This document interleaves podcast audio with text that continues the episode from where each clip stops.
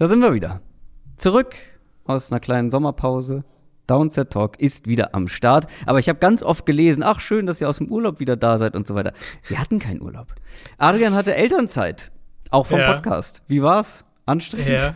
ja, sehr, sehr schöne Einleitung. Wir haben das nicht abgesprochen, aber äh, ähm, man hat, man merkt manchmal, weil ich natürlich auch viele Leute haben mir natürlich auch äh, Glückwünsche geschickt, vielen Dank dafür und auch viele Leute haben mir gesagt, äh, schöne Elternzeit und manche haben auch gesagt, irgendwas so in die Richtung schöner Elternurlaub oder irgendwas in der Richtung oder, oder Elternzeiturlaub oder sowas. Urlaub ist es wirklich nicht. Ich muss aber auch sagen, ähm, Besser als arbeiten.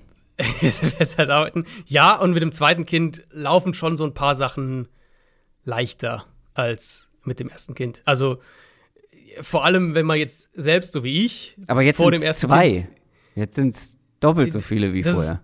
Das ist richtig, aber der Große ist ja schon im Kindergarten. Ja, gut, okay. Ähm, und wenn du, so wie ich, vor dem ersten Kind jetzt nicht die Mega-Erfahrung hast, vielleicht hier und da mal irgendwie gebabysittet, aber nicht viel mehr, ähm, dann überfordert dich natürlich sowieso alles am Anfang. Ähm, beim zweiten Kind weißt du halt einfach schon mehr, was du machst und weißt vor allem, was das Kind macht. Und das ist dann doch irgendwie hilfreich. Ich hatte auch keinen Urlaub. Ich habe weiter gearbeitet. Deswegen, ja, so ein Kind wirft so ein bisschen ähm, so einen Contentplan auch mal oder würfelt ihn mal durcheinander. Wie wir die kommenden Wochen und Monate geplant haben, das verraten wir euch gleich.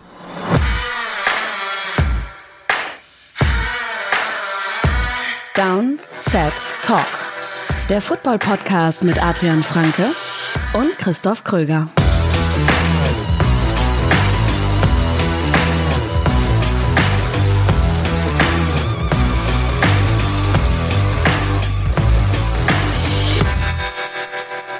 Herzlich willkommen zu einer neuen Folge Downset Talk. Das ist der offizielle NFL-Podcast von The Sonnensbox mit mir, Christoph Kröger und Adrian Franke. Einen wunderschönen guten Tag. Wir sind zurück nach vier Wochen Pause und wir haben euch einiges mitgebracht. Ähm, aber ich habe eben schon gesagt, so ein Kind würfelt einen Contentplan oder so ein ganzes Jahr auch etwas durcheinander. Wie gesagt, wir haben keinen Urlaub gemacht, vor allem ich nicht. Und deswegen gleich mal zu Beginn, wir starten direkt rein.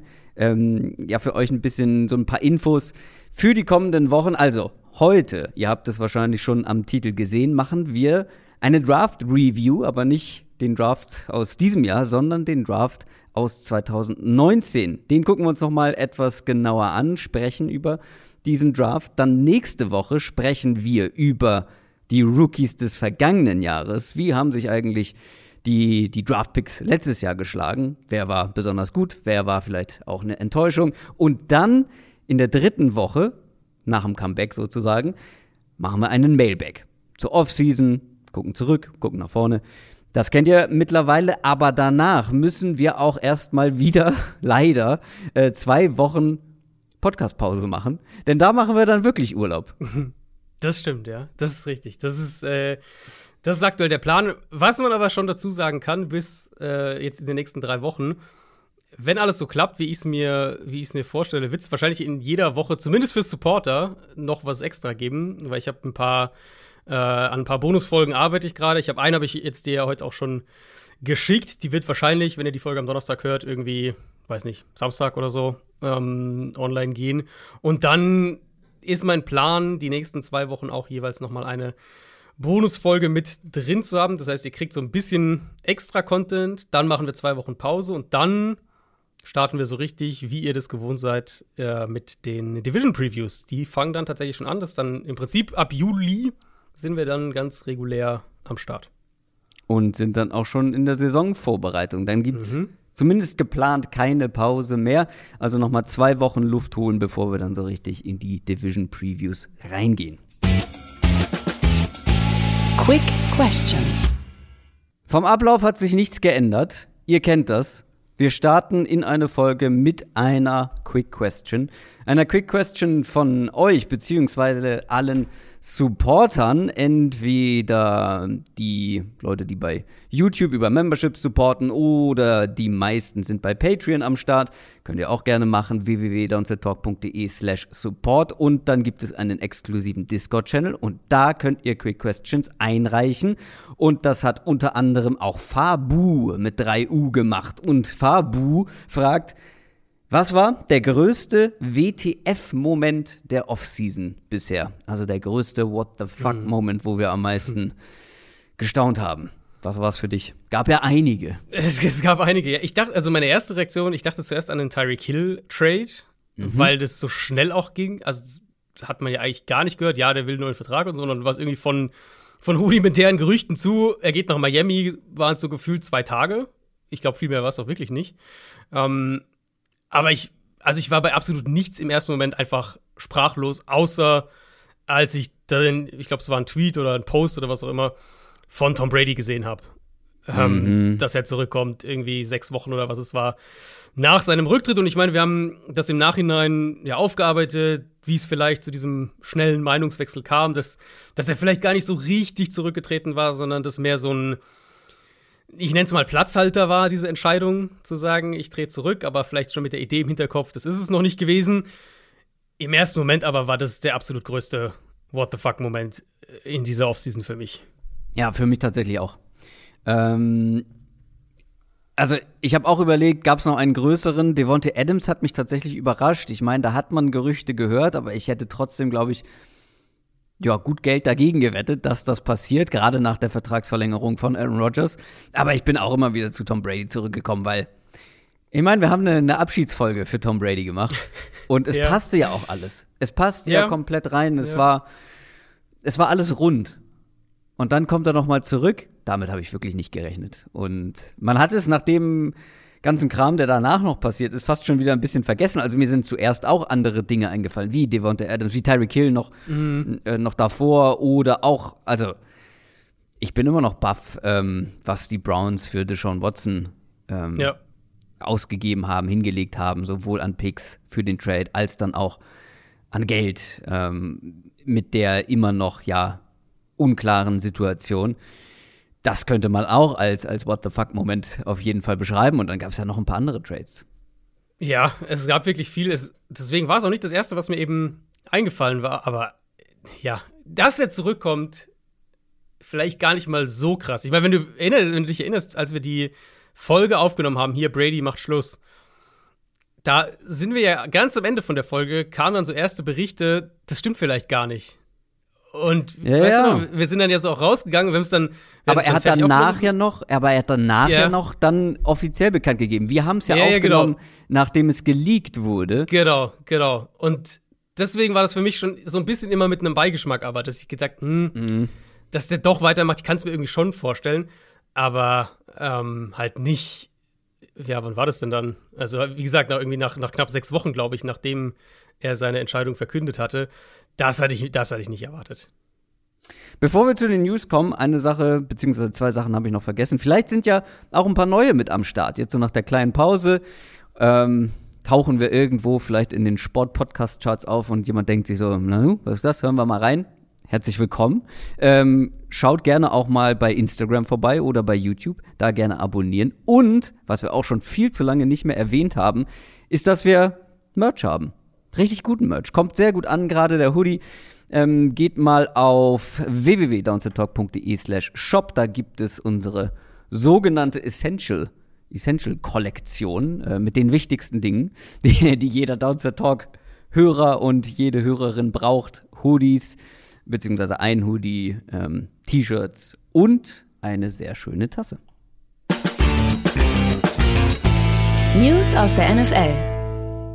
Und damit sind wir bei den News. Wir werden jetzt nicht die gesamten News der vergangenen vier Wochen, in denen wir Pause gemacht haben, nochmal alles nachholen und nochmal über alles sprechen. Wir haben uns eher auf die aktuellsten Sachen jetzt beschränkt.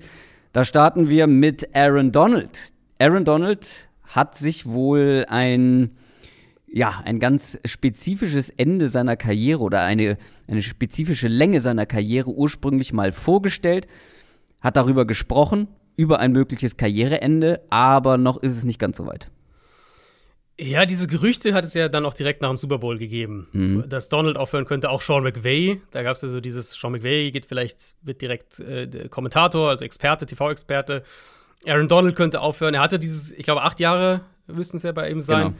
Äh, gesagt, er will acht Jahre spielen und dann aufhören. Das war also sein Plan. Ähm, McVay hat dann nach ein paar Wochen ja klargestellt, hier, er hört nicht auf und hat auch was in die Richtung gesagt, so, ja, Donald, Aaron Donald macht auch weiter. Ähm, oder dass er mit ihm plant, irgendwas in der Richtung. Und das ist dann so ein bisschen in den Hintergrund wieder gerückt.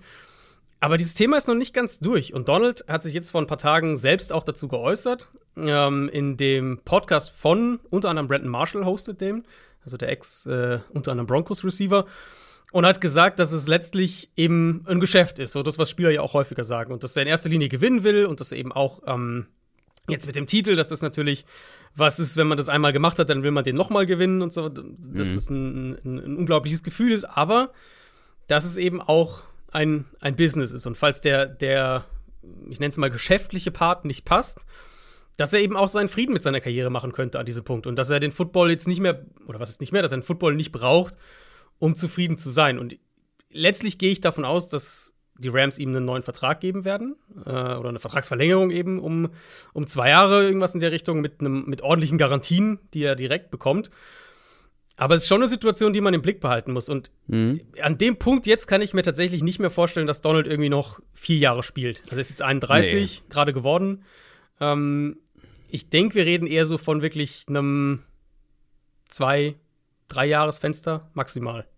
Ich glaube, so genau kann man das gar nicht beziffern, weil ich glaube, es hängt sehr davon ab, wie die Rams performen und er performt.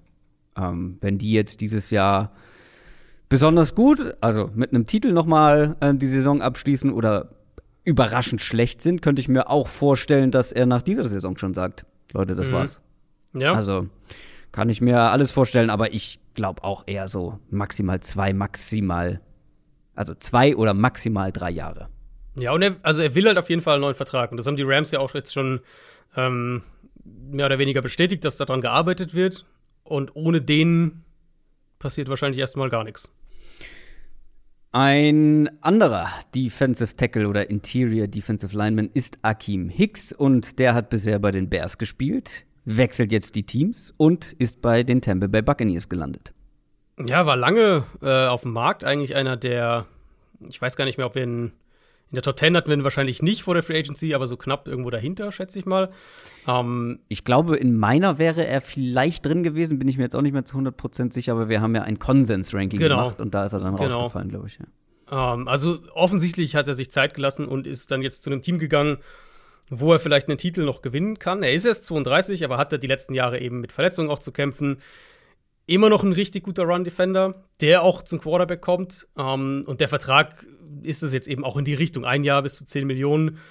Damit ist zum einen auch klar, dass das Sue nicht zurückkommen wird ähm, zu den Bucks, wo er auch das Karriereende im Raum steht.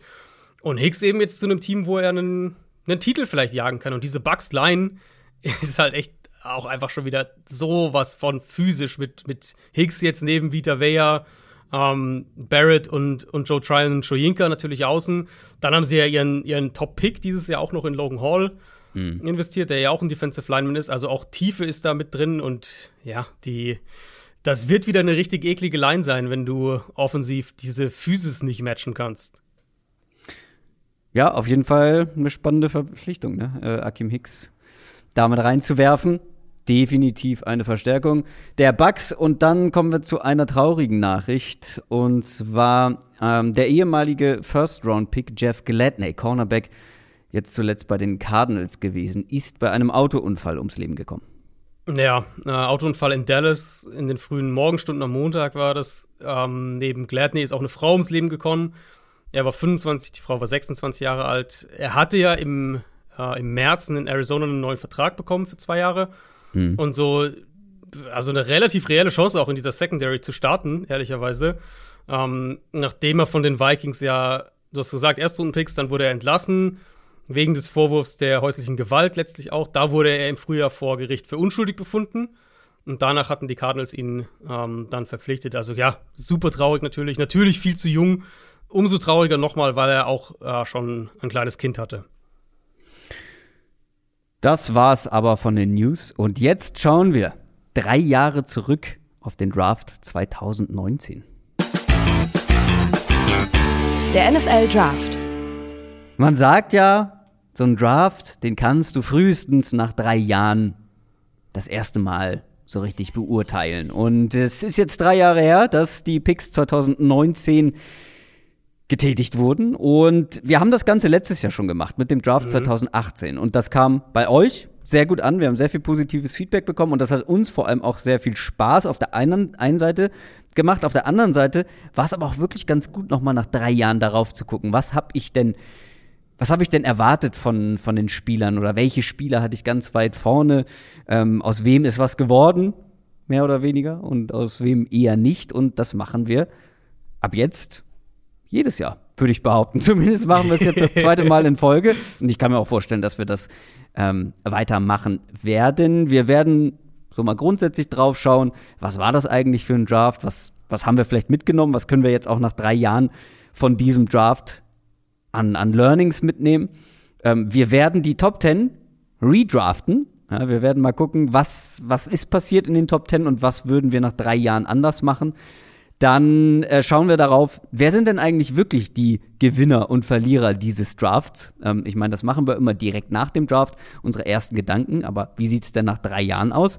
Und zum Abschluss schauen wir noch mal auf unsere eigenen Einschätzungen. Wo lagen wir richtig, wo lagen wir falsch? Und darauf freue ich mich bei diesem Draft nicht besonders drauf. Aber dazu später mehr.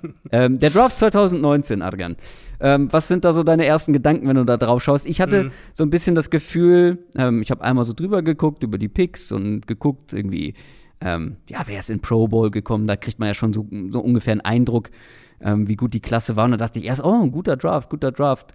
Aber wenn ich mich jetzt danach ein bisschen mehr damit beschäftigt habe und nochmal so ein kleines Big Board zusammengestellt habe für unseren Redraft gleich, dann habe ich schon irgendwie festgestellt, okay, ich darf mich hier nicht blenden lassen von den ganzen starken Receivern, die mit dabei waren, weil viele andere Positionsgruppen sehen jetzt drei Jahre später gar nicht mehr so gut aus. Ja, Receiver und Pass Rusher würde ich sagen. Mhm. Das sind so die, die ähm, bei mir positiv in, im Kopf geblieben sind. Ich hätte, also ich habe drei, ich habe drei Takes so ein bisschen, die so vielleicht den Draft generell beschreiben. Wenn wir schon bei den Positionen zuerst sind, ja, würde ich da einfach direkt anknüpfen. Und zwar nicht Receiver, sondern Quarterback. Ich weiß, dass damals die Klasse hinter Kyler Murray auch schon als relativ durchwachsen von den meisten eingeschätzt wurde, von uns auch. Mhm. Äh, ich hatte damals Dwayne Haskins an zwei, Drew Locke an drei, Gardner Minshew, das war ja der Draft, in dem wir beide auch, auch Gardner mhm. Minshew relativ hoch hatten. Daniel Jones war natürlich der zweite Quarterback, der gedraftet wurde. Da war ich gar kein Fan. Den hatte ich, ich glaube, eine Viertrunden-Grade oder sowas, also relativ, relativ niedrig. Und ich meine, wenn wir jetzt drauf gucken, Locke und Jones bekommen dieses Jahr ihre vielleicht, wahrscheinlich letzte Chance als Starter. Minshew hat sich schon so ein bisschen als, als so ein High-End-Backup etabliert, würde ich sagen. Mhm.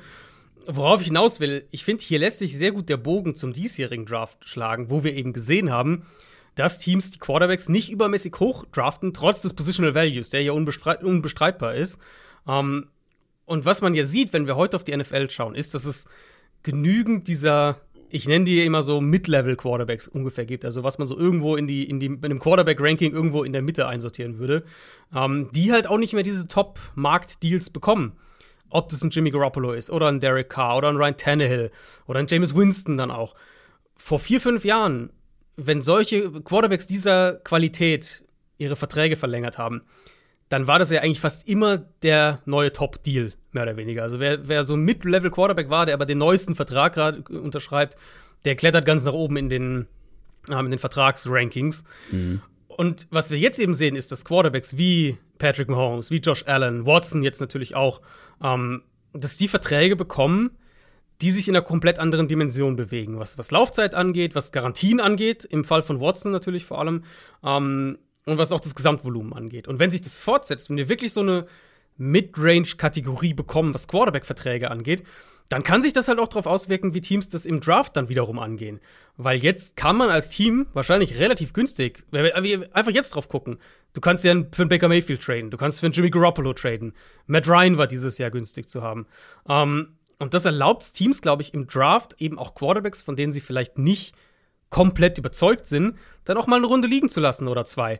Und in meinen Augen haben wir das dieses Jahr gesehen. Und wenn ich jetzt auf den 2019er Draft zurückgeguckt habe, dann war das eine Klasse, wo ich den Eindruck hatte, dass Teams die Quarterbacks auch zurückhaltender angehen, abgesehen von den Giants mit Daniel Jones.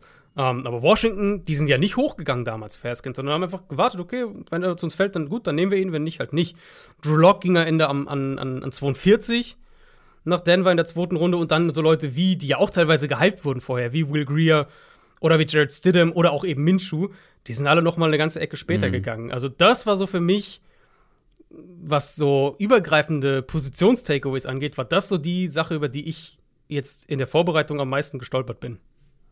Trotzdem sind drei in der ersten Runde mhm. plus dann noch ähm, Drew Luck plus wer noch in der zweiten Runde. Also es sind ja dann doch noch welche früh gegangen. Natürlich nicht so hoch wie in anderen Jahren, wo mhm. die Klassen aber besser waren. Also ich fand, also im Vergleich zu diesem Jahr auch, ich weiß nicht, können wir ja mal on the fly machen. Wenn du das so vergleichst, deine Dwayne Haskins Einschätzung oder deine Drew Lock Einschätzung im Vergleich zur Quarterback-Klasse dieses Jahr, wo würden die denn sich da so einordnen? Hm, also Malik Willis wäre wahrscheinlich mein Quarterback 2 dann hinter Kyler Murray mhm. gewesen. So. Ähm, gute Frage. Dann hätte ich wahrscheinlich rein Pre-Draft hätte ich dann Haskins und danach kann man diskutieren. Lock versus ähm, Quarterback 2, 3, 4 aus dem, aus dem Draft dieses Jahr. Ja, aber ja. Ich finde, ja, ich, ich verstehe, was du meinst, aber ich finde, dieses Jahr war es halt noch so viel krasser. Wie, dieses Jahr war es viel krasser, ja, auf jeden Fall. Wie einfach keine Quarterbacks vom Board gegangen sind. Ähm, ja, äh, wir waren beide bei Daniel Jones relativ niedrig. Da sprechen wir auch später noch mal drüber. Ähm, und Drew Lock bekommt tatsächlich dieses Jahr noch mal die Chance als Start, aber so richtig ausgezahlt hat sich letztendlich nur Kyler Murray. Was sind deine weiteren Takeaways? Du hast noch zwei weitere angekündigt. Genau, die ähm, weil ich jetzt zurückgeschaut habe, so zwei übergreifende Themen vielleicht. Und das sind eben, die betreffen halt die, die Cardinals und die Raiders. Cardinals können wir direkt darauf ein bisschen noch dran anknüpfen. Das war für mich auf jeden Fall auch noch, mh, mm, ja, also vielleicht, sagen wir so, vielleicht nach, nach Mahomes 2017 und Josh Allen 2018 war das wahrscheinlich so der, der dritte Draft dann nacheinander, gerade mit der Art und Weise, mit der Josh Rosen-Situation, wie sie damit umgegangen sind. Ähm, wo ich, wo in mir das so mehr und mehr in die Richtung dann gegangen ist, okay, ich will wirklich auf die Upside auf der Quarterback-Position gehen. Hm. Natürlich nicht zu jedem Preis, natürlich nicht jetzt einfach den, ist nicht jedes Jahr der, der physisch talentierteste Quarterback, ist automatisch irgendwie, sollte ein Top-5-Pick sein oder sowas. Aber diese drei Drafts nacheinander eben, dann noch mit Murray, wie Arizona Rosen aufgegeben, Murray gedraftet hat, sozusagen als Höhepunkt von dem, von dem Ganzen, die haben mich immer mehr in diese Richtung geschoben, was ähm, die Evaluation der Position angeht, wenn ich mir College Quarterbacks für den Draft anschaue. Wie gesagt, das ist nicht das alleinige Argument und es ist nicht das einzige, worauf man achten kann. Aber es hat mich auf jeden Fall mehr in diese Ecke gebracht, nachdem ich vor vier Jahren, ich meine, letztes Jahr haben wir den, den 2018er Draft besprochen, noch viel mehr auf den Pocket Passer ähm, mhm. gesetzt habe oder gegangen bin. Und, und ich meine, wenn man das weiterdreht, könnte man natürlich Justin Herbert dann ein Jahr später noch in diese Reihe packen. Mhm. Aber eben, wie gesagt, die Kyler Murray-Situation, gerade weil ich 2018 so viel von Rosen gehalten habe, Baker Mayfield sehr hoch hatte. Das hat mich wahrscheinlich noch mal stärker als die anderen Beispiele ähm, in, in diese Richtung geschoben. Ja, grundsätzlich muss man auch noch mal unterstreichen, ähm, wie mutig die Cardinals da waren. Ne? Die, ich weiß nicht, wie oft das vorher vorgekommen ist, dass man, dass ein Team Quarterback mit dem ersten Pick gedraftet hat und ein Jahr später ihn schon aufgibt, um einen mhm. anderen Quarterback zu draften. Und ganz ehrlich, als ich auch noch mal ähm, jetzt über den Redraft nachgedacht habe, Kyler Murray war echt umstritten, ne? auch mit seiner ja, ja, ja, geringen Größe, mit seiner geringen Körpergröße, da war das wieder ein großes Thema. Kann er in der NFL spielen? Und letztendlich muss man sagen, es war genau die richtige Entscheidung, ähm, das mhm. so zu machen. Ne? Also das war ja wirklich ein großes. Thema, ähm, ob die Cardinals nicht sich da verzocken und zu viel auf, auf Kyler Murray setzen und zu früh auch Josh Rosen abschreiben. Aber letztendlich alles richtig gemacht. Ja, also wir werden ja sicher auch auf das Thema noch ein, zwei Mal kommen, aber ja. ähm, klar, man hätte auch sagen können, als, als Cardinals GM, wir nehmen hier Nick Bosa an eins und äh, haben einen sicher einen, einen sehr, sehr guten Pass-Rusher. Und ja, dann schauen wir halt, was, was Kingsbury mit, mit Kyler Murray, äh, mit, mit Josh Rosen machen kann. aber eben auch das geht in, das gleiche, in die gleiche Richtung wie das, was ich gerade gesagt hatte, dass man auf die Upside auf der Quarterback-Position halt geht. Ja. Und das war ja auch ein Grund für mich, warum ich letztes Jahr bei Mac Jones so skeptisch war und auch nach wie vor sage, ja, ne, als Rookie war er von den Rookies, wir werden der nächsten Woche über die Rookies sprechen, da war er der Beste in der ersten Saison. Aber er hat ja auch genau das eigentlich gezeigt, was man erwarten kann. Und die, die Frage ist ja nicht, was kriegst du von diesem Quarterback, ähm, wenn die Umstände ganz gut sind, wenn die Line okay ist, wenn die Waffen da sind und so weiter, wenn er gute Hilfe hat, wenn er einen guten Playcaller hat, sondern die Frage ist ja dann, was kannst du aus dem machen? Und diese Thematik, dieses, die Upside und das Ceiling und was du von der Quarterback-Position heute in der NFL brauchst, ähm, das hat sich für mich in den drei Jahren, Mahomes, das war so der erste Draft, den ich wirklich aktiver begleitet habe und, und Mahomes war damals mein, mein Top-Quarterback. Ähm, und dann eben Josh Allen, wo ich riesig, total skeptisch war und niemals erwartet hatte, dass der so einen Sprung macht. Und dann eben im, im dritten Jahr quasi nacheinander dann äh, Kyler Murray. Ja, aber das unterstreicht auch noch mal, ähm, ja, was das für eine Diskussion war, weil Josh Allen ja. war noch nicht da, wo er dann ja, ja. die Jahre danach war. Das erste Jahr war echt durchwachsen. Also konntest du, das war jetzt kein, kein Common Sense, dass, ähm, dass die, die athletischen, physisch starken Quarterbacks jetzt irgendwie ähm, die neue Meta sind sozusagen, weil Josh Allen hat das noch gar nicht so gezeigt. Nee, genau, nee, genau. Und wir waren in dem Jahr quasi mittendrin noch. Genau. Ähm, und das ist halt wirklich das. Und ich hatte, ich habe das noch bei einer anderen Position drin, als ich jetzt äh, kommen wir später noch drauf, darauf zurückgeschaut habe. Und das ist ja wirklich das Coole dran an diesem Rückblick nach drei Jahren. Das haben wir letztes Jahr eben auch gemerkt, dass man man, man, man hat nochmal eine andere Big Picture Perspektive einfach drauf. Mhm. Ja. Aber ein Takeaway bleibt dann noch über. Genau, ähm, die Raiders eben, das andere Thema. Ich meine, also na, die Raiders besprechen wir ja noch. Das, also ja, ja, davon nee. kannst du ja wohl ausgehen. Genau, also es, es gab ja, es war in, vor allem in der ersten Runde im Prinzip zwei Teams, die den Draft geprägt haben. Das war Arizona ganz oben und halt die Raiders, damals noch Oakland Raiders. Ähm, und ohne jetzt zu sehr in die einzelnen Picks und so weiter zu gehen, aber für mich da der krasse oder der klare Takeaway war eben, dieser Raiders Draft war so das ultimative Beispiel dafür, dass wenn man als Team zu krass seinen Evaluationen vertraut und sich halt regelmäßig komplett von allen Konsensboards unterscheidet, dann wird es wahrscheinlich nicht gut ausgehen. Es kann in einzelnen Picks mal gut ausgehen, aber wenn du es halt wirklich über mehrere Jahre machst, und der Draft war natürlich das absolute Highlight mit drei Erstrunden-Picks, ja. dann wird es wahrscheinlich nicht gut ausgehen. Sie haben später wieder einiges davon wettgemacht, muss man auch sagen, weil sie halt dann echt Treffer an Tag drei hatten. Ähm, aber dieser, dieser Teambuilding-Prozess und dieser Draft-Prozess, den die Raiders da in der Phase an den Tag gelegt haben. Ähm, ist für mich echt auch bis heute noch so das, das mahnende Beispiel davor, dafür ähm, nicht zu extrem deinen Evaluationen zu vertrauen, sondern auch ein bisschen drauf zu gucken, wie du das, das, das Board gemessen an den anderen 31 Teams spielst. Ja, das ist doch eine schöne Memo an Bill Belichick. Ähm, hm. Vielleicht auch. Aber ja, äh, dass man auch so ein bisschen halt guckt, wie könnten die anderen die Spieler einschätzen, um dann halt auch mit Value zu arbeiten. Genau. Aber wie gesagt, über die Raiders sprechen wir dann gleich noch. Bevor wir das machen, machen wir es einfach mal besser als die Teams und machen einen kleinen Redraft. Das ist natürlich deutlich einfacher äh, als, als von vor drei Jahren sozusagen. Aber wir gehen die Top 10 jetzt nochmal durch. Wir haben das Ganze aufgeteilt nach Picks. Du fängst natürlich an mit den Cardinals an 1, dann komme ich mit den 49ers und so weiter. Abwechselnd bis zu Pick 10. Und das ganze Board, alle Spieler die in diesem Jahrgang im Draft zur Verfügung standen, stehen uns jetzt hm. wieder zur Verfügung. An Nummer 1 mit den Cardinals pickst du wen?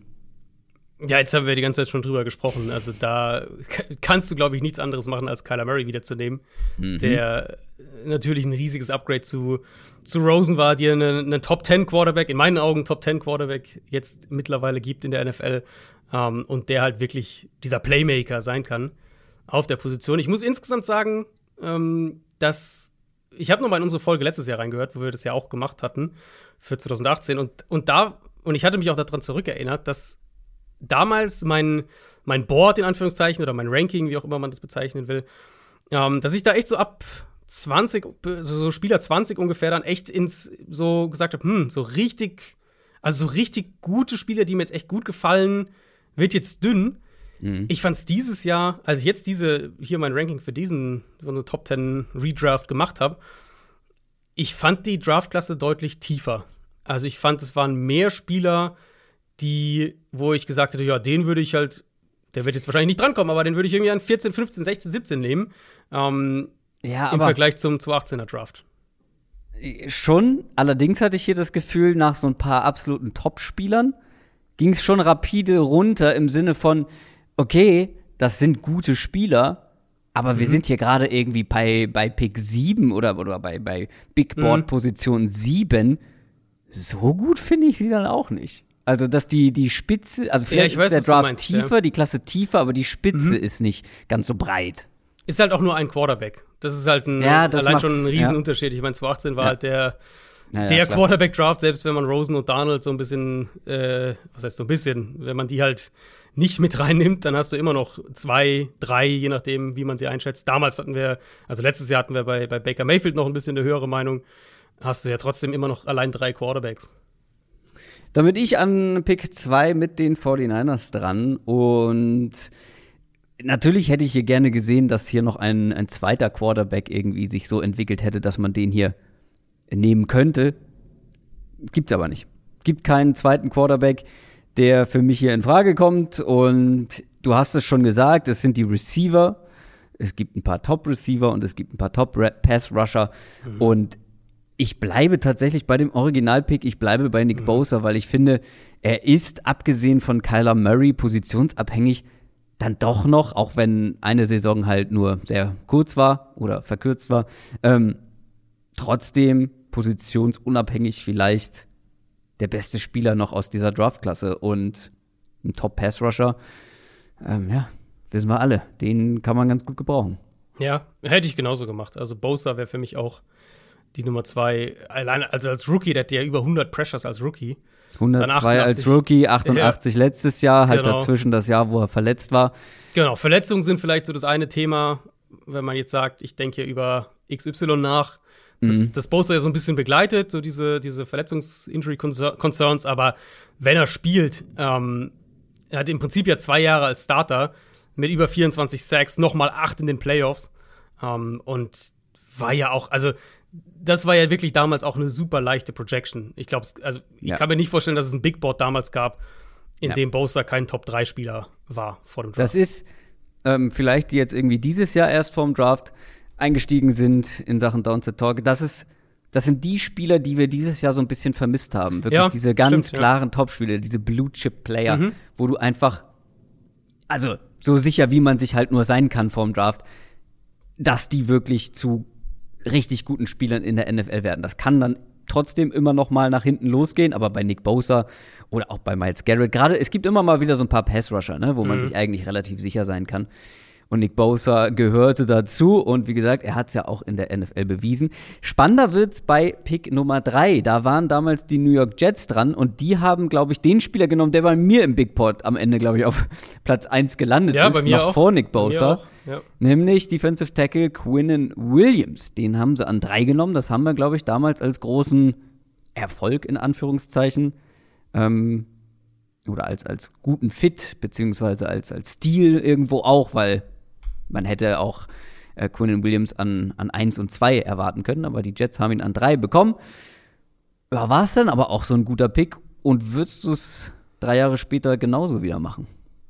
Nein, das nicht. Ich, also für Pick Nummer 3, glaube ich, kann man jetzt nicht sagen, dass es ein guter Pick war. Auch wenn Quinn Williams nicht jetzt kein totaler Bast ist. Das haben wir dann gleich an, an Pick 4, kommen wir mal zu so einem Spieler. Aber mhm. ähm, Williams ist für mich immer noch ein bisschen ein Phänomen, weil der so dominant war im College. Und zwar ja, ja nicht irgendwie bei, keine Ahnung wo, sondern bei Alabama.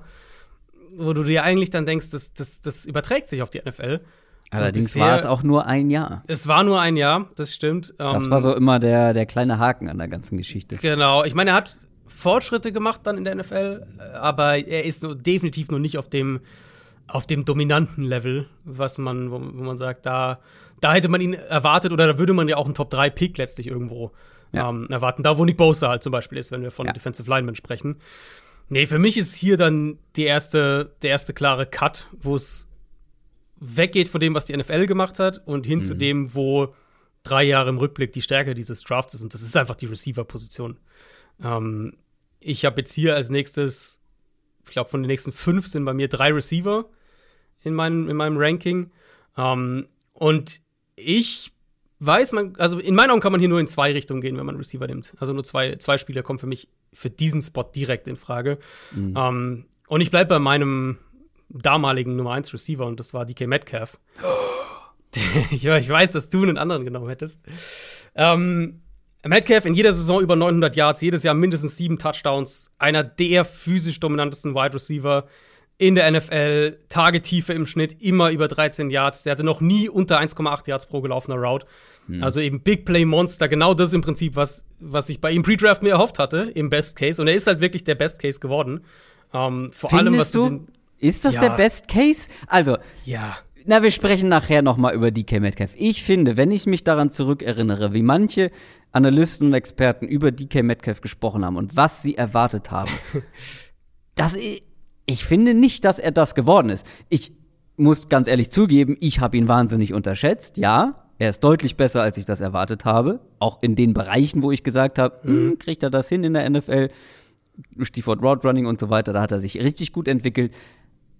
Aber dieses unaufhaltsame Monster, was manche erwarte, erwartet haben, diesen, diesen Megatron 2.0, 2.0 mehr oder weniger. Ja, gut, das waren wahrscheinlich auch immer unfaire Erwartungen. Ja, so gut, aber das ist der Best Case, oder nicht?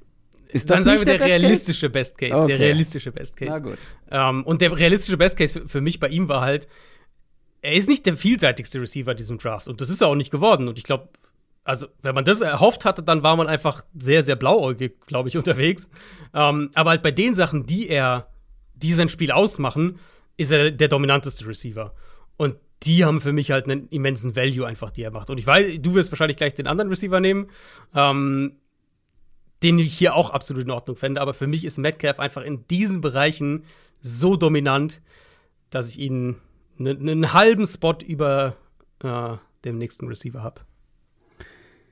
Also ist für dich DK Metcalf der beste Receiver aus der 2019er Draftklasse? Das Problem ist wirklich, das halt einzusortieren, ohne einen Teamfit zu haben. Weil wie willst du DK Metcalf und Debo Samuel vergleichen? Oder AJ Brown und Terry McLaurin vergleichen. Das sind halt so unterschiedliche Receiver-Typen. Naja, aber ähm, du, du wirst ja ein Big Board gemacht haben. Genau, für das, was für ich mir, für, für, das, was ich mir von der in der theoretischen Jets Offense erhoffe, mhm. ähm, ist Metcalf, glaube ich, der Receiver, der, den ich nehmen würde, ja. Okay, das äh, öffnet mir einige Türen für den vierten Pick. Das waren die Oakland Raiders, die Cleveland Farrell gepickt haben ja, das mhm. war damals eine Überraschung und das ähm, hat sich auch nicht geändert, denn Cleland Farrell, ähm, das war nix. Das war der erste Draft, wo wir nicht schlecht gestaunt haben. Ich glaube, wir hatten ihn so ähm, Ende erste Runde, Anfang zweite mhm. Runde, so in dem ja. Bereich, aber definitiv nicht als Top Ten Pick. Und wie gesagt, wir sprechen über die Raiders später noch, unter anderem über, über Cleland Farrell. Der ist nicht mal mehr Starter gewesen letztes Jahr und das als Top 4 Pick. Das ist ein Bust. So, wie mache ich es besser? Die Raiders haben, wie du schon vorhin angekündigt hast, später noch ähm, in den späten Runden noch vor allem zwei absolute Hits gehabt. Ähm, und ein Pass Rusher ist auch ein, also Pass Rusher zu gehen auf die Position Pass Rusher oder mhm. Edge Rusher war absolut richtig. Das ist ein großer Need gewesen aus Raiders Sicht. Ähm, ich habe oder würde hier tatsächlich mit dem Gedanken spielen, ähm, Max Crosby einfach aus der, was war das, vierten, vierten Runde in die erste glaube, Runde an Pick 4 zu holen. Aber jetzt hast du den in meinen Augen besten Receiver dieser Draftklasse noch auf dem Board gelassen und die Raiders hatten damals keine Receiver wenn man auf die Saison 2019 zurückschaut, das war Darren Waller, das war seine, das müsste ja sein Breakout-Jahr gewesen sein, ne? Das war Darren Waller und sonst nichts. Tyrell mhm. Williams war, glaube ich, mit der Hälfte der, der Receiving Yards im Vergleich zu Darren Waller der Nummer 1 Receiver der Raiders. Und mhm. äh, dann war Hunter Renfro noch mit dabei als Slot-Receiver. Das, das ist kein Receiving Core, bei dem du dich gut fühlen solltest. Deswegen gehe ich hier mit den Raiders an vier zu AJ Brown. Oh, okay. Das hast du nicht erwartet, hä? Nee, das habe ich nicht erwartet. Ich finde AJ Brown, ähm, wenn man es wirklich so im Vakuum betrachtet, also wenn ich auf die Raiders speziell schaue, du hast einen Tyrell Williams, das war damals so der, der Outside-Speedster mehr oder weniger. Du hast dann später ja noch Hunter Renfro gedraftet als sehr, sehr guten Slot-Receiver. Dir fehlt noch so dieser, dieser komplette X-Receiver. Und ich finde, AJ Brown passt da sehr gut rein. Und ich finde insgesamt, wenn ich ein Big Board mache, ist AJ Brown da für mich an, an eins. Aus der Receiver-Perspektive. Das hätte ich wirklich nicht erwartet. Ähm, ja, ich war, also AJ Brown ist ein, ist ein super Beispiel dafür, für das, was ich gerade gemeint habe. Der ist halt der perfekte Receiver für diese, die, die Offense, die die Titans die letzten drei Jahre gespielt haben. Oder seit Tannehill da ist auf jeden Fall ähm, gespielt haben. Und der ist ein, der ist ein Nummer 1 Receiver, überhaupt keine Frage. Aber wenn du mir jetzt sagst, okay, vom, vom Value her für eine Offense, und ich meine, wir sind natürlich immer ein bisschen dann so ein bisschen im Vakuum sind wir ja schon unterwegs, was dann so ein Offensive, wie so eine Offense spielen will. Wenn wir jetzt hier drei Jahre später redraften, ähm, ich, da hätte ich dann, da hätte ich Brown als dritten Receiver auf dem Board. Ja, fair. Ich finde, also ich habe jetzt ein bisschen weniger in Betracht gezogen, wie die Mannschaft oder wie das Team, wie die Offense mhm. dann in dem Fall konkret gespielt hat. Ja, ja, ja, ne? genau. Also, ähm, ich finde halt, dass er im Vakuum betrachtet der, der beste von allen ist und der kompletteste oder der vielseitigste, wie immer du willst. Und dann finde ich den hier an vier. Ich hatte nämlich gedacht, du nimmst ihn an drei, deswegen nehme ich ihn hier gerne an vier. Ich persönlich, ähm, also mein subjektives Big Board wird, also komplett aus subjektiver Sicht, hätte wahrscheinlich noch einen ganz anderen Receiver. Weder DK Metcalf noch AJ Brown auf eins. Mhm. Den hätte ich jetzt hier knapp dahinter, aber ich finde, wenn wir wenn wir gucken, wen hätte das Team draften sollen, dann bin ich irgendwie schon bei AJ Brown. Ja, nee, da, ähm, also er ist für mich auch nicht der kompletteste Receiver, das muss ich sagen. Ich finde, er ist ein, halt ein unheimlich physischer Receiver natürlich. Äh, Yards nach, nach dem Catch und so weiter, das ist äh, keine Frage. Aber der kompletteste Receiver in dem Draft, deswegen habe ich es bei Metcalf vorhin auch gesagt, der ist nicht der vielseitigste, nicht der kompletteste. Das ist für mich Terry McLaurin. Also mhm. der ist für mich der, Receiver, wo ich sage, aus diesem Draft, ähm, wir haben jetzt die zwei, was ja auch absurd ist im Übrigen, Ole Miss hatte einfach die beiden zusammen, AJ Brown mhm, und DK Metcalf, mhm. und irgendwie nicht so viel damit gemacht. Ähm, wenn wir die anderen dann noch danach so angucken, das Tier dahinter, Debo Samuel, Marquise Brown, das sind ja alle sehr spezifische Receiver-Typen dann schon. Ähm, McLaurin ist für mich halt wirklich der, wo ich sage, wenn ich, wenn ich einen Receiver haben will für irgendeine Offense, mhm. du, ich weiß nicht welche Offense, du sagst mir einfach, ja. du musst einen Receiver nehmen, dann würde ich Terry McLaurin nehmen, weil ich glaube, der kann am meisten, der kann dem am meisten verschiedene Sachen Ja, du, machen. das ist persönlich natürlich mein absoluter Favorite und ich habe AJ Brown und Terry McLaurin beide vor DK Metcalf. Mhm. Ähm, ja, wahrscheinlich bin ich Wahrscheinlich habe ich sehr darauf geguckt, wer von denen am besten performt hat in den vergangenen drei Jahren in der NFL. Mhm. Und ich finde, da ist AJ Brown schon. Also, ja. das kannst du Terry McLaurin natürlich nur zu einem gewissen Grad anhängen, ja. weil das waren einfach beschissene Umstände, in denen er gespielt hat. Ganz mhm. anders als bei den Titans, die in dem Jahr ins, ins Conference Championship Game gekommen sind mit AJ Brown. Aber AJ Brown hat halt unterm Strich am besten performt. Natürlich in besseren Umständen, Terry, ja, Terry McLaurin, ihr, ihr kennt meinen mein Man-Crush, was den, ja, ich bin Spieler angeht. überrascht, dass du ihn nicht genommen hast. Ja, ja, ich habe sie sehr eng beieinander, muss ich zugeben. Aber ähm, wir können hier lange drum herum reden. Du bist als nächstes dran mit ja, den Buccaneers ja. und jetzt hast du schon über Terry McLaurin ge gesprochen, aber das ist doch nicht dein Pick hier. Im Original war es Linebacker Devin White und ich gehe mal davon aus, dass du das nicht wiederholen wirst. Nee, das war auch ein Pick, den ich äh, damals schon kritisiert habe. Ich bin auch nochmal zurückgegangen, aber nochmal meine, meine Draft-Grades und sowas angeschaut. Das war auch ein Pick, den ich damals schon ähm, nicht mochte und den ich nicht machen würde. Doch, ich nehme Terry McLaurin hier. Ich weiß, die Bucks haben schon zwei Receiver, aber für mich, Aha. dieser Draft, als ich jetzt mein, mein, hier mein Ranking erstellt habe, zwar Murray an 1, Bosa an 2, dann so ein kleiner ja. Cut und dann ja. kommen für mich halt diese drei Receiver direkt nebeneinander. Metcalf, ja. in meinem Fall Metcalf, McLaurin, Brown. Und dann habe ich noch mal so einen kleinen Cut zu, für mich kommen dann eben die ganzen äh, äh, Defensive Linemen danach. Und Receiver ist halt so wertvoll, dass wenn du mir sagst, ich habe die Möglichkeit hier, auch wenn ich schon äh, einen, einen, Mike Evans und einen Chris Godwin habe, die äh, einen Terry McLaurin da dazu zu packen. Weil wir haben gesehen, wie die Offense aussah, als Antonio Brown der Nummer 3 Receiver war und noch mhm. funktioniert hat. Ähm, da nehme ich hier, das ist ein mhm. klassischer Value-Pick für mich. Ein klassischer Value-Pick mit einem meiner absoluten Favorite-Spieler aus diesem Draft, mit Terry McLaurin. Mein Nummer 4-Spieler auf meinem Board.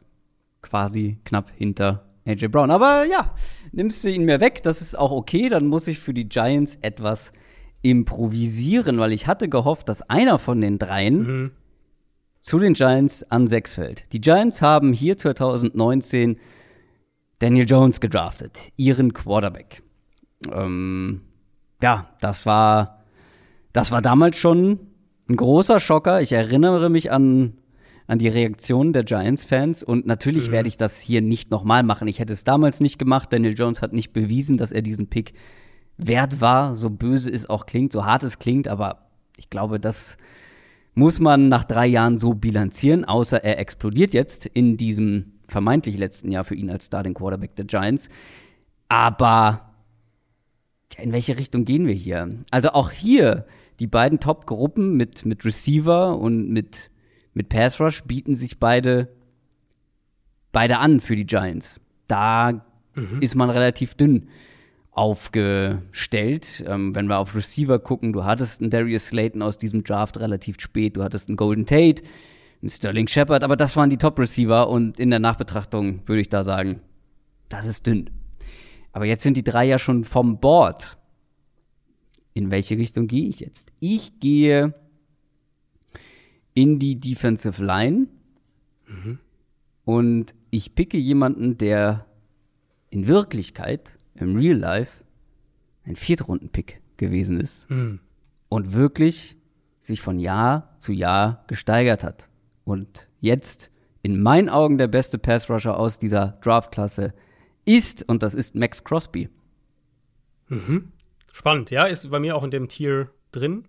Ich habe mhm. noch einen Pass-Rusher, den ich lieber mag, wenn ich jetzt picke für äh, also bei dem ich noch optimistischer bin quasi, aber Pass Rusher generell auf jeden Fall das, wo ich auch bei den Giants hingegangen wäre. Ich meine, die haben ja danach in dem Draft in der, ähm, in der ersten Runde noch Dexter Lawrence auch genommen, den Defensive Tackle. Also die sind ja auch dann tatsächlich noch mal D-Line gegangen in der ersten mhm. Runde. Und äh, Pass Rush ist ja im Prinzip bis jetzt ein Thema gewesen. Jetzt haben sie dieses ja. Jahr hoffentlich ihre Antwort da gefunden.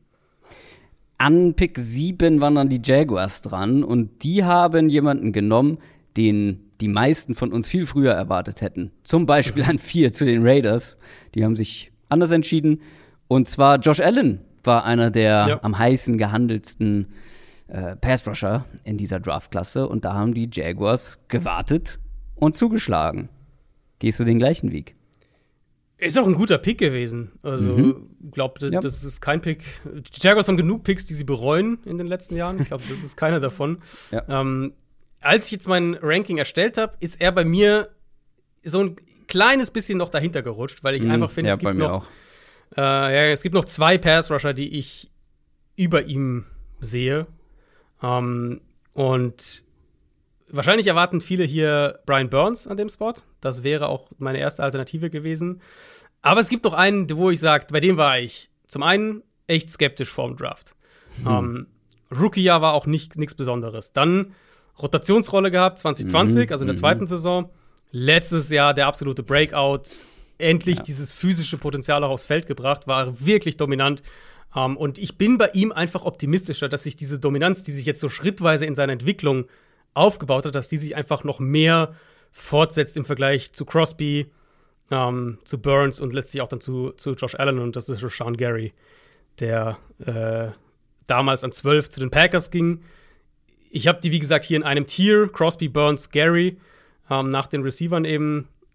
Gary wäre, wenn, wenn ich jetzt heute entscheiden müsste, wen ich aus dem, aus dem Trio haben will, die sind alle eng beieinander, aber ich würde Gary nehmen. Ja, ich habe da wirklich Max Crosby noch vor Gary. Ich weiß, er ist, er ist echt stark gewesen letztes Jahr und ich war sehr skeptisch bei ihm und das sah eigentlich auch ganz mhm. gut aus bis vergangene Saison. Aber Max Crosby hat für mich halt auch hier so ein bisschen dieses AJ Brown-Argument. Max Crosby hat über drei Jahre hinweg besser gespielt als Rushan Gary. Ich weiß, äh, in dem einen Jahr war er sehr stark, aber Max Crosby war letztes Jahr auch sehr stark. Also für mich ist Crosby da noch ähm, ein, zwei Stufen, obwohl, es sind kleine Stufen, aber ein, zwei Stüflein darüber. Wobei Crosby ja auch schon eher, also er hat ja jetzt auch so ein richtig seinen Breakout gehabt halt letztes Jahr. Ja, aber das Jahr davor war doch auch schon stark, oder nicht? Also er war nicht, nicht schlecht, aber ich finde jetzt nicht, dass er. Also wenn du den konstantesten halt nimmst über drei Jahre, dann müsstest du Burns, glaube ich, nehmen. Der wiederum letztes Jahr, aber wenn Genau. ich das richtig im Kopf Ja. habe, nicht so stark war. Nicht der, ganz so stark, ja. der war im ersten Jahr, glaube ich, da hätten wir alle gesagt, das ist der beste Pass-Rusher nach Mhm. Bosa. Ähm, ja, und Crosby, Crosby kommt aber halt mit einem anderen, mit einem anderen Package daher. Also wenn du jemanden an 12 pickst, dann erwartest du auch früher Ja, mehr von ja. ihm. Wenn du jetzt aber siehst, dass Max Crosby, der muss sich ja erstmal intern auch beweisen. Und das hat Mhm. er getan und ist jetzt wirklich richtig aufgeblüht. Es ist nicht, es ist wie bei den Receivern wahrscheinlich. kann Ja, man du hier, machst mit keinem wahrscheinlich viel Genau, falsch. du kannst hier Cases für, für den einen oder anderen Ja. Spieler machen. Das ist Ja. hier genauso. Ich würde mich für Crosby entscheiden, du für Rushan Gary. Mhm. Also Gary an sieben zu den Jaguars. Dann bin ich an acht dran mit den Detroit Lions, die sich damals für TJ Hawkinson entschieden haben. Und ich habe noch mal zurückgeschaut auf diesen Lions-Roster 2019 und war wirklich schockiert, wie gut er eigentlich auf dem Papier aussah. Ähm, das war das Jahr, wo Stafford wirklich eine halbe Saison richtig gut gespielt hat und sich dann verletzt hat. ja. Die Defense sah eigentlich auf dem Papier gut aus, hat massiv underperformed. Dann guckst du auf die Receiver-Gruppe mit Golladay, Marvin Jones, Amendola, die O-Line sah okay aus.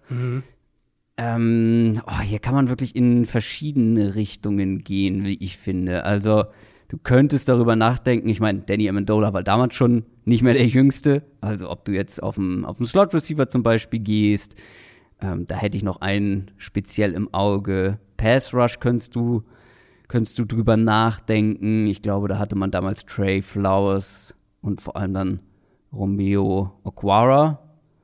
Äh, Cornerback vielleicht.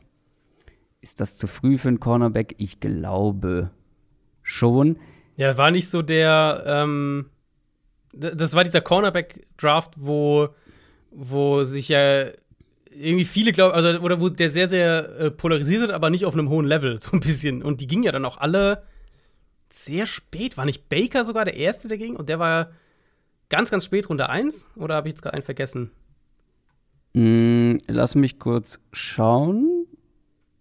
Ich Ja, meine, DeAndre dass- Baker, dass Ende Baker Runde der Erste 1. Genau, und das ist ja für Corner eigentlich ungewöhnlich. Normalerweise ist ja Corner so ähnlich wie, wie Pass Rusher, gehen ja eigentlich fast immer welche so eher höher, allein wegen Value, athletisches Potenzial und so weiter. Und in dem Jahr ähm, war es ja nicht. Und ich meine, Baker war, war ja dann auch schnell ähm, wieder raus. Also, der ist dann, glaube ich, bei den Chiefs untergekommen, wenn mich nicht alles täuscht. Also, das war ja auch eine ne Draftklasse, wo diese Cornerback-Spitze dann nicht auf dem Level war, was man vielleicht in anderen Jahren hatte. Ich werde tatsächlich den nächsten Spieler auf meinem Big Board nehmen. Auch hier Fragezeichen, wie er sportlich reingepasst hätte. Aber da das hier eine Fantasiewelt ist und ein Fantasiedraft ist, werde ich es einfach machen und äh, dich dann entscheiden lassen, wie gut das passt. ähm, du kannst das besser beurteilen. Aber ich fände, ich fände es richtig spannend, wenn du einen Kenny Golladay, Marvin Jones, Matthew Stafford und einen Debo Samuel in der Offense hättest. Ja, auf jeden Fall. Also ähm, wäre auf jeden Fall die Ergänzung dazu, weil die beiden anderen sind ja klare Outside, Ja. auch vertikale Receiver mehr. Ähm, glaubst du, die Lions würden, wenn die Lions den Draft noch mal machen würden, würden Hawkinson noch mal nehmen? Top 10? Ich hoffe nicht. Ich finde, ich finde nicht, dass er, also, er ist der beste, der beste Tight End aus dieser Klasse. Aber Ja. ich finde nicht, dass er jetzt bewiesen hätte, dass er so ein Unterschiedsspieler ist, dass du ihn Mhm. hier an sieben nehmen musst. An 8, aber ja, denke ich Äh, auch. an acht, Entschuldigung, aber Top Ist- Ten. Genau, Ja. ja. war nämlich auch so mein, mein Gedankengang. Und ich glaube halt wirklich, als Tight End musst du schon musst du schon so, so ein Kyle Pitts. Musst du schon Receiver sein. Ja, musst, du- musst du schon Receiver sein. genau. Ähm, und Hawkinson ist es halt nicht. Deswegen bin ich da auch in die, in die Richtung, weil er ein solider Spieler immer war, aber nicht so der, ähm, der Nummer 8 Overall-Spieler. So ein bisschen. Ähm, ja, dann bin ich mit den Bills an der Reihe an Position 9. Aber ganz kurz, Debo Samuel, Ja. sagst du, guter Pick Ja. oder? Also wird Kann auf jeden Fall, also wäre auf jeden Fall so eine Offense dann, wo du sagst, absolute Feuerkraft. Also, Und, äh, Wie gesagt, ich habe auf den, auf den Roster geschaut, auf die Offense gerade geschaut. Mhm. Die hatten eigentlich alles, nur sie hatten einen falschen Coaching-Staff, würde ich im Ja. Nachhinein behaupten. Und Und natürlich eine. Verletzung, die dann die Saison komplett beendet hat. Aber ansonsten sah das eigentlich ganz nett aus. Und mit Debo Samuel wäre das noch netter gewesen. mhm, ja, Ja, ja. acht. Äh, acht waren jetzt die Lions und an neun bist du dran mit den Buffalo Mhm. Bills, die sich für Ed Oliver entschieden haben. Damals, ja. Da waren wir, ich glaube, wir waren beide ziemliche Ed Oliver-Fans. Äh, oder? Du warst auch. Wir waren beide recht hoch, aber Ja. das war uns, glaube ich, auch beiden dann tatsächlich etwas zu hoch, oder nicht? Also, Nee, ich hatte ihn, glaube ich, in, ich hatte ihn ziemlich genau in der Range, glaube ich. Okay. Neun oder zehn oder irgendwie sowas hatte ich ihn, oder sogar noch höher. Ähm, ja, ist so ein bisschen wie Hawkinson, finde ich. Also, Oliver ist jetzt kein Bast oder sowas, aber er ist halt nie der dominante Pass-Rusher, Interior Pass-Rusher geworden, den man sich vielleicht erhofft hatte, wenn man eben einen Defensive Ja. Tackle Top 9, Top 10, Top 9 draftet. Ähm, für mich sind es hier zwei Optionen, bevor dann noch mal, ne, drei Optionen, bevor dann der nächste Tierbreak kommt. Mm, Und wenn ich bei meinem Ranking hier bleibe, und das ergibt eigentlich Sinn, weil das sind beides Defensive Linemen, die ich jetzt als nächstes hätte, dann habe ich noch einen Spieler, den ich über Brian Burns eingeslottet habe. Und zwar kein Edge-Verteidiger, sondern ich bleibe sogar bei der Position Defensive Tackle. Ja, und das ist Jeffrey Simmons, der damals zu den Titans dann ging, an 19. Hatte ja da, Pre-Draft gab es so ein paar Off-the-Field-Geschichten, weswegen er unter anderem auch viel. Aber ja, also das, also jetzt, ich habe noch, vorhin noch mal in meine Draft-Notizen gekommen, jetzt äh, verharmlost du das ein bisschen so, wie PFF es damals gemacht habe. Ich weiß, dass ich da damals zitiert habe aus dem, aus dem Draft-Guide ähm, und das auch so Off-Field-Issues genannt. Der hat eine Frau zusammengeschlagen und als sie am Boden lag, noch äh, hinterhergetreten. Aber gab's da nicht dann, ist es nicht später irgendwie, oh, jetzt bin ich mir echt nicht sicher, aber ist es nicht später irgendwie teilweise.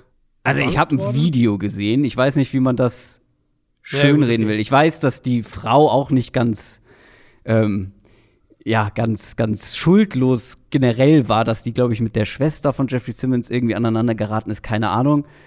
Aber pff, das war schon harter Tobak. Nee, also Aber- da, äh, da So einen holst du dir also ins kennt, ihr, Mhm. kennt ihr alle unsere, unseren Standpunkt dazu. Ähm, ich bin jetzt natürlich hier rein. Ja, mach's mir ja. ganz leicht, Ich, ich weiß, ich wollte es nur noch mal unterstreichen bei Jeffrey Simmons, Ja. weil man vergisst sowas ja auch gerne mal, wenn dann so Leute ein paar Jährchen in der NFL gespielt haben. Ja, Ja, er hatte, er hatte ja vor allem auch, er ja direkt dann, ähm, der hat doch einen Kreuzbandriss, oder? Hat der doch direkt den Ja, Großteil nee, der- Rookie-Saison verpasst auch. Hatte der nicht vor dem Draft schon die Verletzung? Ich meine auch, dass das Der hatte, glaube ich, schon vor dem Draft eine Verletzung und dann wusste man überhaupt nicht, wo er landet. Wegen halt dieser Mhm. Off-Field-Geschichte. Jetzt nenne ich sie auch so, aber letztendlich ist Ja. es auch das, was es, was es Ja. ist. Ähm, und halt der Verletzung. Ich Genau, der hatte einen Kreuzbandriss. Nach, aber der hatte, genau, der hatte einen Kreuzbandriss und war ähm, und kam aber ja im Laufe der Saison, im Oktober, äh, kam er zurück. Also der Kreuzbandriss war auf jeden Mhm. Fall schon, Ja. schon äh, grad, ja. davor. Genau, also mit Verletzung in den Draft gekommen. Rein sportlich gesehen ist er der in meinen Augen einer der dominantesten, na sagen wir mal, in, in einem zweiten Tier. Aaron Donald ist natürlich in einem eigenen Tier. Ähm, Chris Jones, solche Leute sind auch über ihm. Aber dann ist er wirklich so in dieser Gruppe einer der dominantesten Interior-Verteidiger der Liga. Der hatte letztes Jahr sechs Spiele mit fünf oder mehr Quarterback-Pressures, war einer von fünf Interior-Verteidigern insgesamt mit mindestens 62 Quarterback-Pressures in der Regular Season. Also wirklich ein absoluter Topspieler auf der Position. Und ich glaube, der, äh, wie gesagt, rein sportlich betrachtet, der hätte Buffalo deutlich mehr geholfen als Ed Oliver. spannend, dass du, dass du ihn hier nimmst. Ich glaube, da hätte ich noch ein, zwei Picks gewartet für Jeffrey Simmons. Hast du hier vielleicht auch kurz über einen gewissen O-Line-Spieler nachgedacht? Ja, das wäre, also ich hatte Burns ja natürlich auch noch. Ähm, und dann gäbe es hier noch einen Offensive Lineman, den ich noch in diesem Tier hätte, bevor dann der nächste Tierbreak bei mir kommt.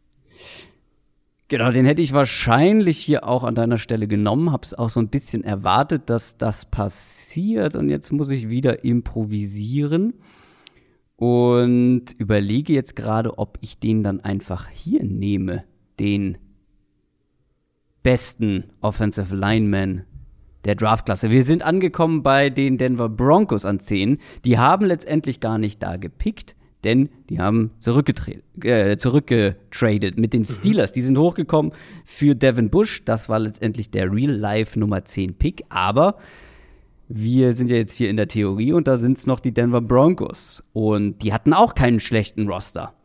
Gute Defense auf dem Papier.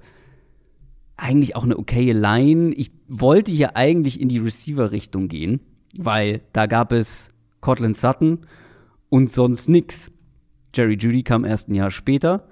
Äh, Tim Patrick war schon da, flog auch damals schon unterm Radar.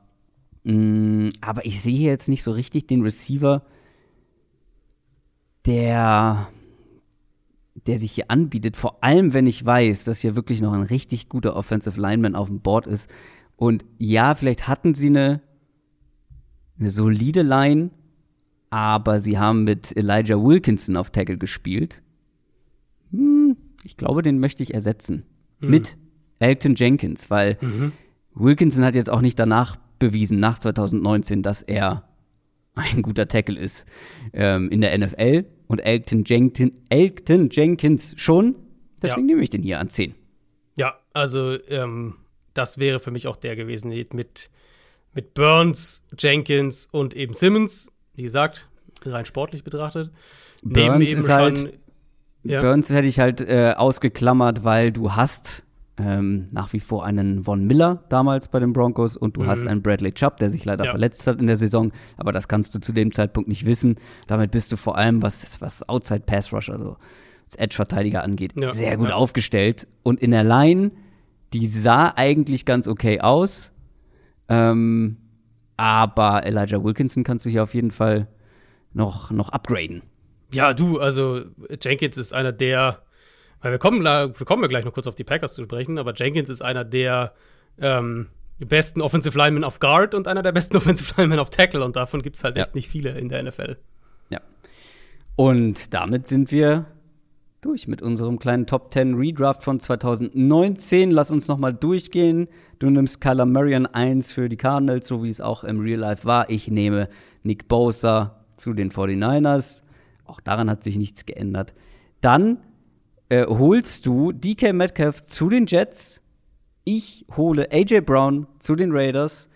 Daraufhin nimmst du mit den Buccaneers Terry McLaurin. Die Giants habe ich dann äh, gehabt und muss selber mal überlegen. Ah, Max Crosby habe ich genommen als, als Pass-Rusher. Dann sind die Jaguars dran. Da hast du dich für Rusher und Gary statt mhm. Josh Allen entschieden. Dann kommen wir zu den Lions. Da ist Debo Samuel vom Board gegangen. An, den Neu an der neuen sind wir bei den Bills angekommen und die haben sich entschieden für, ich habe schon, ich habe schon vergessen, Jeffrey Simmons. Für Jeffrey Simmons, genau. Genau, Jeffrey Simmons und an 10 dann Acton Jenkins für die O-Line der Broncos. Feedback dazu gerne in die Kommentare. Ähm, wenn ihr aus Teamsicht vielleicht sagt, oh, ich hätte hier jemanden ganz anderes genommen, lasst es uns gerne wissen. Und ja, man, wir haben jetzt schon ein bisschen ähm, es durchklingen lassen, wer für uns so in die Richtung Gewinner und Verlierer gegangen ist in diesem Draft, aber da gab es sicherlich noch ein, zwei mehr. Also wir machen das immer und viele andere machen das auch, direkt nach dem Draft drauf gucken, okay, wer hat in unseren Augen einen guten Draft hingelegt und wer Eher nicht. Aber nach drei Jahren könnte das ganz anders aussehen. Wer sind für uns die Gewinner und Verlierer des 2019er Drafts? Wir können ja, wir können uns ja die Sachen äh, um die Ohren hauen, mhm, die mhm. Gewinner und Verlierer. Ein, ein Elefant, der im Raum steht, ich finde, den können wir gleich mal aus dem Weg räumen. Das sind eben die Raiders. Die galten für uns schon nach dem Draft, direkt nach dem Draft als Verlierer des Drafts und daran hat sich auch drei Jahre später nichts geändert. Das ist vor allem so ein kleiner Gruß an alle, die sagen, öh, Draft-Bewertung, ähm, nicht direkt nach dem Draft, lass die, lass die jungen Spieler doch erstmal in der NFL ankommen oder auch sehr gern genommen, GMs wissen doch, was sie tun. Ja, vielleicht auch manchmal dann halt nicht. Äh, und im Fall der Raiders sieht dieser Draft wirklich absurd schlecht aus. Die Raiders haben, das haben wir jetzt auch schon mehrfach gesagt, mit Hunter Renfro und Crosby Ja. wirklich zwei der besten späten Picks der letzten Jahre. Das rettet es halt auch so ein bisschen. Deswegen würde ich ein bisschen widersprechen. Also, es ist natürlich absurd schlecht, wenn man überlegt, dass die drei Erstrunden-Picks und Nee, also- Picks in der Top 40 hatten. Ähm, aber halt einen, du hast gesagt, einen, einen Top-Edge-Rusher und einen der besten Slot-Receiver in der NFL. Ja, Noch zu das ist ja finden, auch alles das- schön und gut. Bügelt halt so ein bisschen zumindest wieder aus, was sie natürlich mit dem Value Natürlich. oben gemacht haben. Genau. Ja, ja, Du hast drei First-Round-Picks. ja. Drei. Und davon hat nicht ein einziger richtig gut funktioniert. Nicht so, wie er eigentlich funktionieren sollte. Cleveland Farrell, wir haben schon drüber gesprochen, an vier. Mhm. Der ist nicht mal mehr Starting, ähm, Star, ja, äh, ein Starter in der Defense gewesen, letztes Jahr. Josh Jacobs, der zweite Pick. Kein schlechter Running Back, in meinen Augen ja auch äh, eins der größten What-Ifs der NFL der letzten Jahre, weil einfach in meinen Augen falsch eingesetzt und immer limitiert gewesen, immer jemanden noch bei Third Downs äh, vor die Nase bekommen, obwohl ich glaube, dass er ein viel besserer und kompletterer Back hätte sein können. Aber trotzdem, Josh Jacobs war kein First-Round-Pick wert. Ähm, Gerade wenn wir Positional Value natürlich noch betrachten, und das müssen wir in dem Fall logischerweise. Auch Jonathan Abram, der Safety, war der dritte First-Round-Pick. Ja, maximal ein durchschnittlicher Safety, wenn überhaupt. Ein Box-Safety halt vor allem. Also Und ein Box-Safety. Nicht, nicht covern, ja.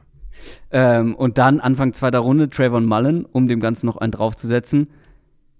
Der hat letztes Jahr nur noch fünf Spiele gemacht.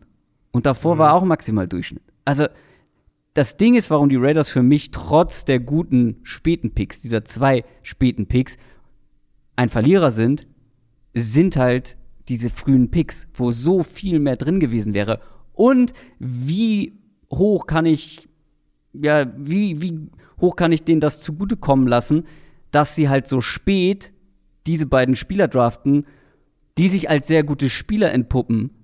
Wenn die wirklich gewusst hätten, wie gut sie sind, dann hätten sie nicht so lange gewartet. Also Ja, gut, irgendwo ja. ist da auch Ja, ein, gutes, gut. ein gutes Portionchen Glück mit dabei gewesen bei. Renfro und Crosby. Und ich weiß nicht, wie viel Credit ich dann den Verantwortlichen für diese späten Picks geben kann.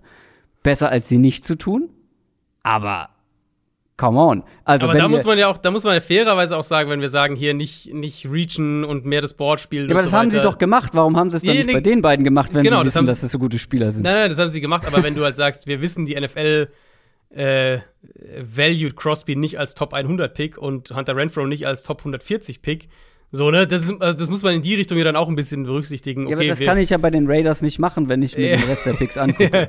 Fair. Theoretisch kann ich das schon machen, aber in dem Fall ist halt schwierig. Also ich muss sagen, für mich, natürlich hast du mit deinem Kernargument hast du absolut recht. Mit drei Picks in der ersten Runde, drei Picks in der Top 27 und keiner von denen äh, ist ein, ein Value-Starter, nenne ich es jetzt mal. Ähm, ja, verheerend. Vor allem, weil das ja wirklich ein Draft hätte sein sollen, äh, hier mit Khalil Mack Trade und so weiter. Das hätte ja eigentlich ein Draft sein sollen, der so die, die Grundlage legt für einen Neustart. Ähm, Genau. Und letztlich warst du wirklich so der Erste, der, der, oder war, war der Draft, was ich vorhin ja gesagt hatte, ganz am Anfang, das war so der Draft, der klar gemacht hat, okay, dieses Raiders-Regime ähm, ist sehr überzeugt von seinen eigenen Einschätzungen und, und, und geht halt damit entweder hoch oder runter und meistens war es halt wirklich runter. Ähm, für mich hat es der Draft halt dann trotzdem so ein bisschen in die, ja, naja, Kategorie halt gerettet, wenn ich halt eben sage, du kriegst wirklich High-End bis, bis zumindest mal High-Quality-Starter auf zwei sehr, sehr wichtigen Positionen ähm, später im Draft. Dein Argument ist natürlich trotzdem völlig richtig. Ja, und da kriegst du dann halt ein bisschen Credit für, aber es waren halt die gleichen Verantwortlichen, die halt die hohen Picks für diese Spieler ausgegeben haben, wo letztendlich keiner von diesen First-Round-Picks einen äh, Fifth-Year-Option bekommen hat. Ja, Nee, und das ist, das ist echt sehr dürftig. Und gerade wenn du einen Top 4 Picks dann so in den Sand setzt. Also, da, ja. nee, da komme ich trotz der beiden guten Picks hinten raus nicht drumherum. Äh, ich war auch mal ein Verlierer äh, als erstes. Ich mhm. weiß noch, wie ich sie damals gefeiert habe. Nicht unbedingt für den Draft insgesamt, aber vor allem für das, was sie in Runde 1 gemacht haben. Nämlich einigermaßen günstig vor ein anderes Team klettern, um ihren Franchise Left Tackle zu bekommen. Und das sind die Philadelphia Eagles. Mm, die Andrew Dillard. Richtig, für Andrew Dillard damals, wenn ihr euch erinnert, die sind vor die Houston Texans gegangen, einen Spot. Um, und, und Houston war dann so nach dem Motto, oh, so Panik-Pick, Titus Howard. Und nach drei Jahren muss man sagen, Titus Howard ist mhm. sicher kein High-End-Tackle oder irgendwas in der Richtung. Aber er ist besser als Andre Dillard. Ähm, bisher, der Pick hat nicht funktioniert. Das ist natürlich, ihr werdet es wissen, der JJ Arcega Whiteside Draft auch gewesen, mhm. der auch nicht funktioniert hat. Ähm, mhm. Dann noch Spieler in Runde 4, Runde 5, die keine Rolle eigentlich gespielt haben. Und im Prinzip sind sie aus dem Draft, wo sie ja immerhin auch drei Picks in der Top 60 hatten, mit einem Spieler, den ich als Impact-Spieler bezeichnen würde, rausgegangen. Und das ist halt ein Running Back mit Miles Sanders. Deswegen Eagles für mich schon mit einer der schwächsten Drafts insgesamt, wenn man sich ja. im Rückblick draufschaut. Ähm, auch da wieder, was sie aus ihrem Kapital gemacht haben. Ja, über einen Pick sprechen wir später noch von den mhm. Eagles kann ich auch nicht groß widersprechen. Und selbst Miles Sanders, ja, gut, teilweise sehr gut, mhm. aber ja, einer von, von mehreren Running Backs, die gut sind im Eagles Backfield, häufig auch verletzt gefehlt. Häufig in der Rotation gepackt mit anderen genau. Backs, ja. Weiß ich nicht, ob das da irgendwie noch was besser macht. Ähm, apropos besser, ich mach mal einen Gewinner Mhm. Und das ist zwar so ein bisschen jährlich grüßt das Murmeltier, aber die Rams haben auch diesen Draft richtig gut gestaltet in meinen Augen. Oh, spannend. Die Rams hatte ich auch in diesem Neutralfeld eher drin. Aber mach ja, mal. Ja, pass auf, weil wenn wir davon sprechen, ähm, es ist gut, wenn man aus den späten Picks noch zumindest mhm. Starting-Kaliber-Spieler bekommt. Und das haben die Rams auch in diesem Draft wieder so gut hinbekommen. Weil, wenn du dir anguckst, wen sie alles gedraftet haben, fast jeder von denen ist zumindest in irgendeiner Form bis heute brauchbar. Mhm, und die meisten von denen sind Starting-Kaliber-Spieler. Und sie hatten keinen First-Round-Pick. Ähm, sie haben Taylor Rapp in der zweiten Runde gedraftet. Ist jetzt kein absoluter Elite-Safety, aber ist ihr Starting-Safety ähm, und war gut genug, auch im Super Bowl zu, star äh, zu starten. Also ähm, hat dem Team unter anderem zu einem Super Bowl verholfen. Daryl Henderson in Runde 3, auch er kein Star, auch kein Star des Teams, auch nicht einer der besten Running Backs der Liga, Lirum Larum, aber es ist dritte Runde und er ist dieses Jahr, ähm, nachdem Cam Akers ausgefallen ist, lange Starter gewesen beim Super Bowl Run. Dann hast du David Long, den Cornerback. Ja, nur ein Rotationsspieler, aber Starting Cornerback im Super Bowl gewesen. Also auch nicht zu verkehrt. Greg Gaines in der vierten Runde, einer der besten Picks in dem Bereich gewesen. Starting Defensive Tackle letzte Saison mhm. und der Spieler bei den Rams mit den viertmeisten meisten Pressures. Drei Pressure, Pressures im Super Bowl. Mhm. Ähm, David Edwards war mit dabei als Fünftrunden-Pick. Letztes Jahr Starting Tackle der Rams bei ihrem Super Bowl Run. Und sogar der siebte Runden-Pick ähm, den sie da hatten, wo ich mir nicht den Namen notiert habe, äh, clevererweise. Aber ist auch nicht all, allzu relevant. Der hat zumindest letztes Jahr über 650 Snaps gespielt, war dabei nicht mega gut, Nick aber Scott, halt auch keine Katastrophe. Und ist halt ein Siebtrunden-Pick gewesen. Ja. Die haben fast wieder nur Spieler irgendwie vom Board genommen, die sie tatsächlich sogar noch letztes Jahr bei ihrem Super Bowl Run gebraucht haben. Mehr oder weniger. Mhm. Ja. Für mich ein super Draft. Nee, absolut. Du meinst Nick Scott wahrscheinlich? Ja, Nick also, sie, hatten, genau. sie hatten mehrere Siebtrunden-Picks, aber das. Ja, ja, aber ich meine, ich habe ein paar ausgeklammert, weil mhm. die hatten auch ein paar dabei, die entweder jetzt nicht mehr beim Team sind oder wirklich nicht gut genug waren. Aber das war halt wirklich ähm, nur ein kleiner Teil der, der Draft-Picks. Ja. ja.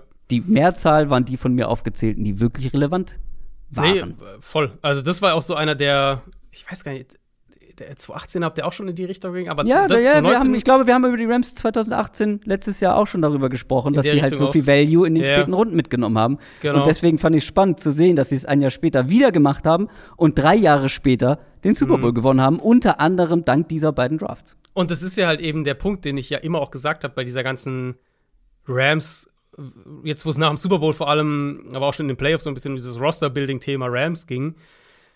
Hier dieses von wegen, äh, ne, fuck the pigs und so weiter, das ist ja halt eigentlich Quatsch. Was sie ja aber selbst so auch so ein bisschen äh, sich drin suhlen in diesem, in diesem Motto. Aber eigentlich ist es ja wirklich Quatsch, weil natürlich haben sie weniger Value von den Picks her, weil sie halt dauernd keinen Erstrunden-Pick haben und, ähm, und, und mehr so in Runde 3, 4, 5 dann Picks haben. Aber sie traden halt regelmäßig zurück oder haben eben Compensatory Picks, sodass sie trotzdem auf ihre 8, 9 Picks jedes Jahr kommen. Ähm, man dem ja auch wieder. Sie haben, was, 1, 2, 3, 4, 5, 6, 7, 8 Picks, ne? Acht, kein Erstrunden-Pick, aber trotzdem 8 Picks. Ähm, und treffen halt diese Roleplayer an ab Runde 3 dann so mehr oder weniger. Gut, jetzt hier Taylor Rapp noch, wenn man den noch dazu nimmt.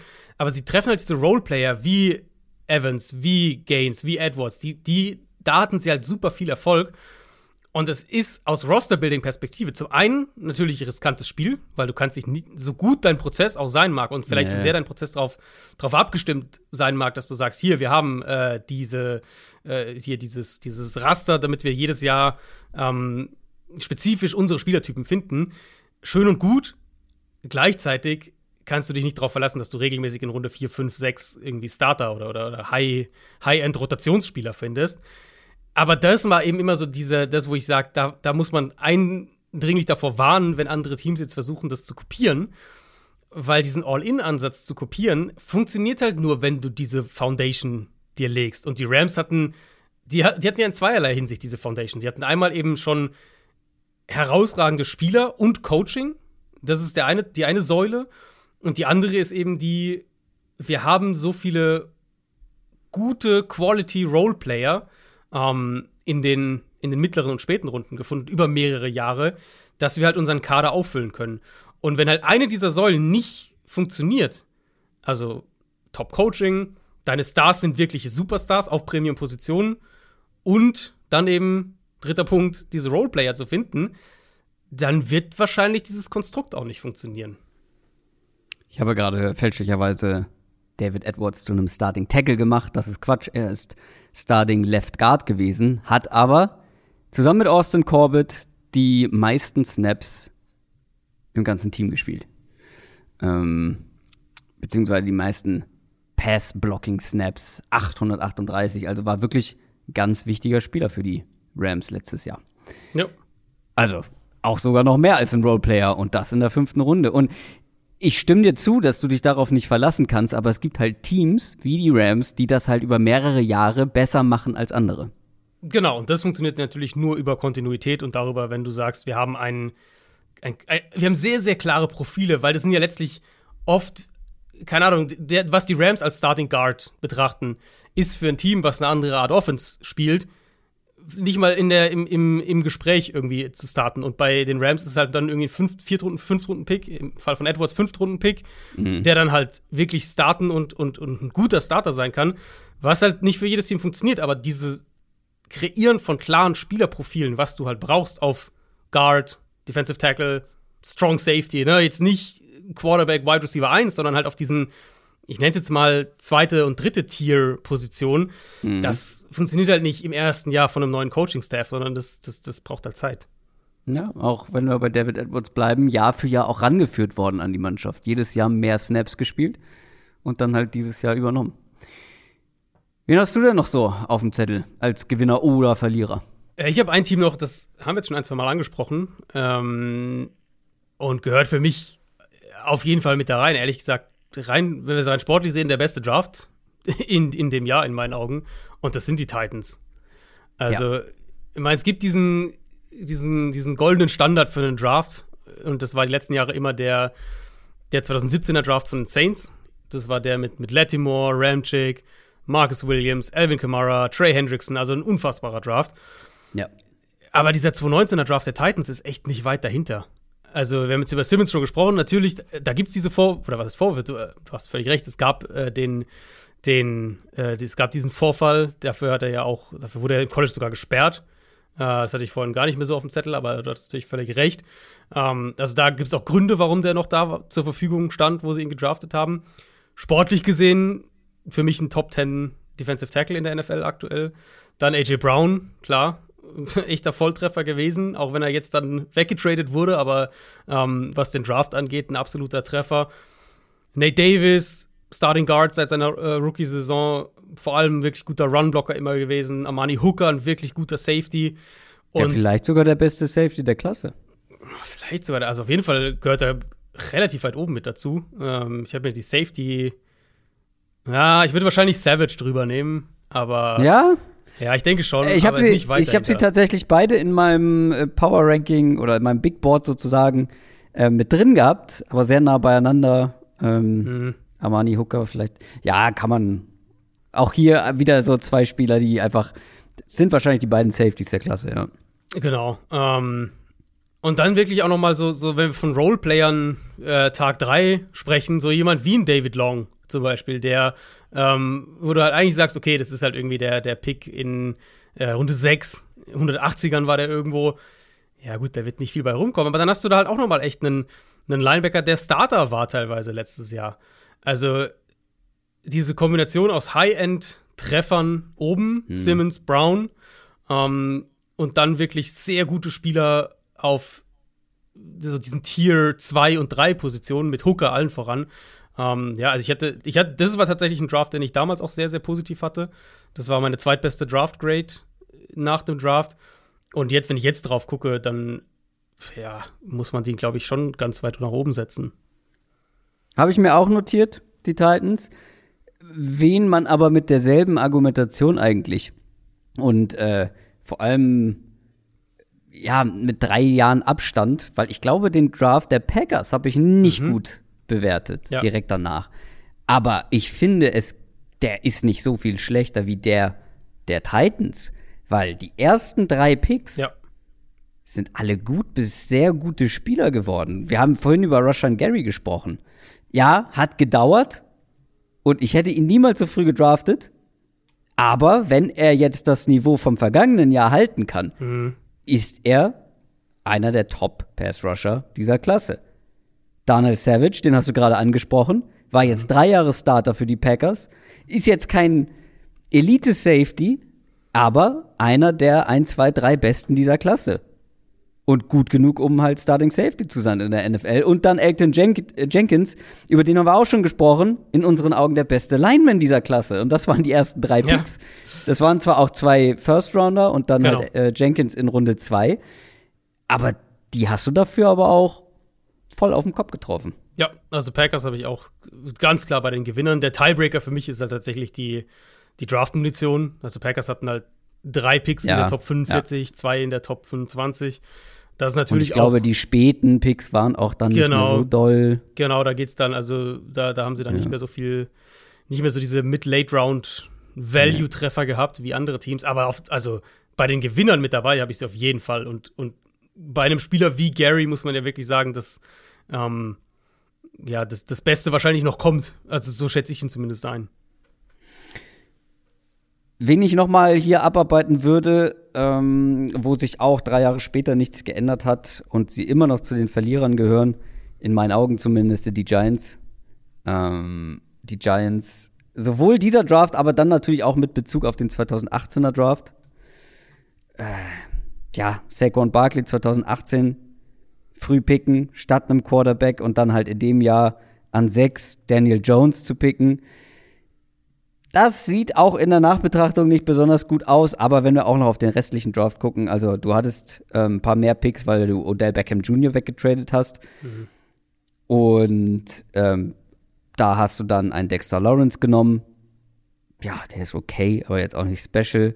Mhm. Ein, ein Jimenez, äh, den Third Rounder, auch nicht mehr als Ergänzungsspieler geworden in drei Jahren. DeAndre Baker, äh, den hattest du vorhin schon erwähnt, wurde ja festgenommen, äh, rausgeschmissen von den Giants.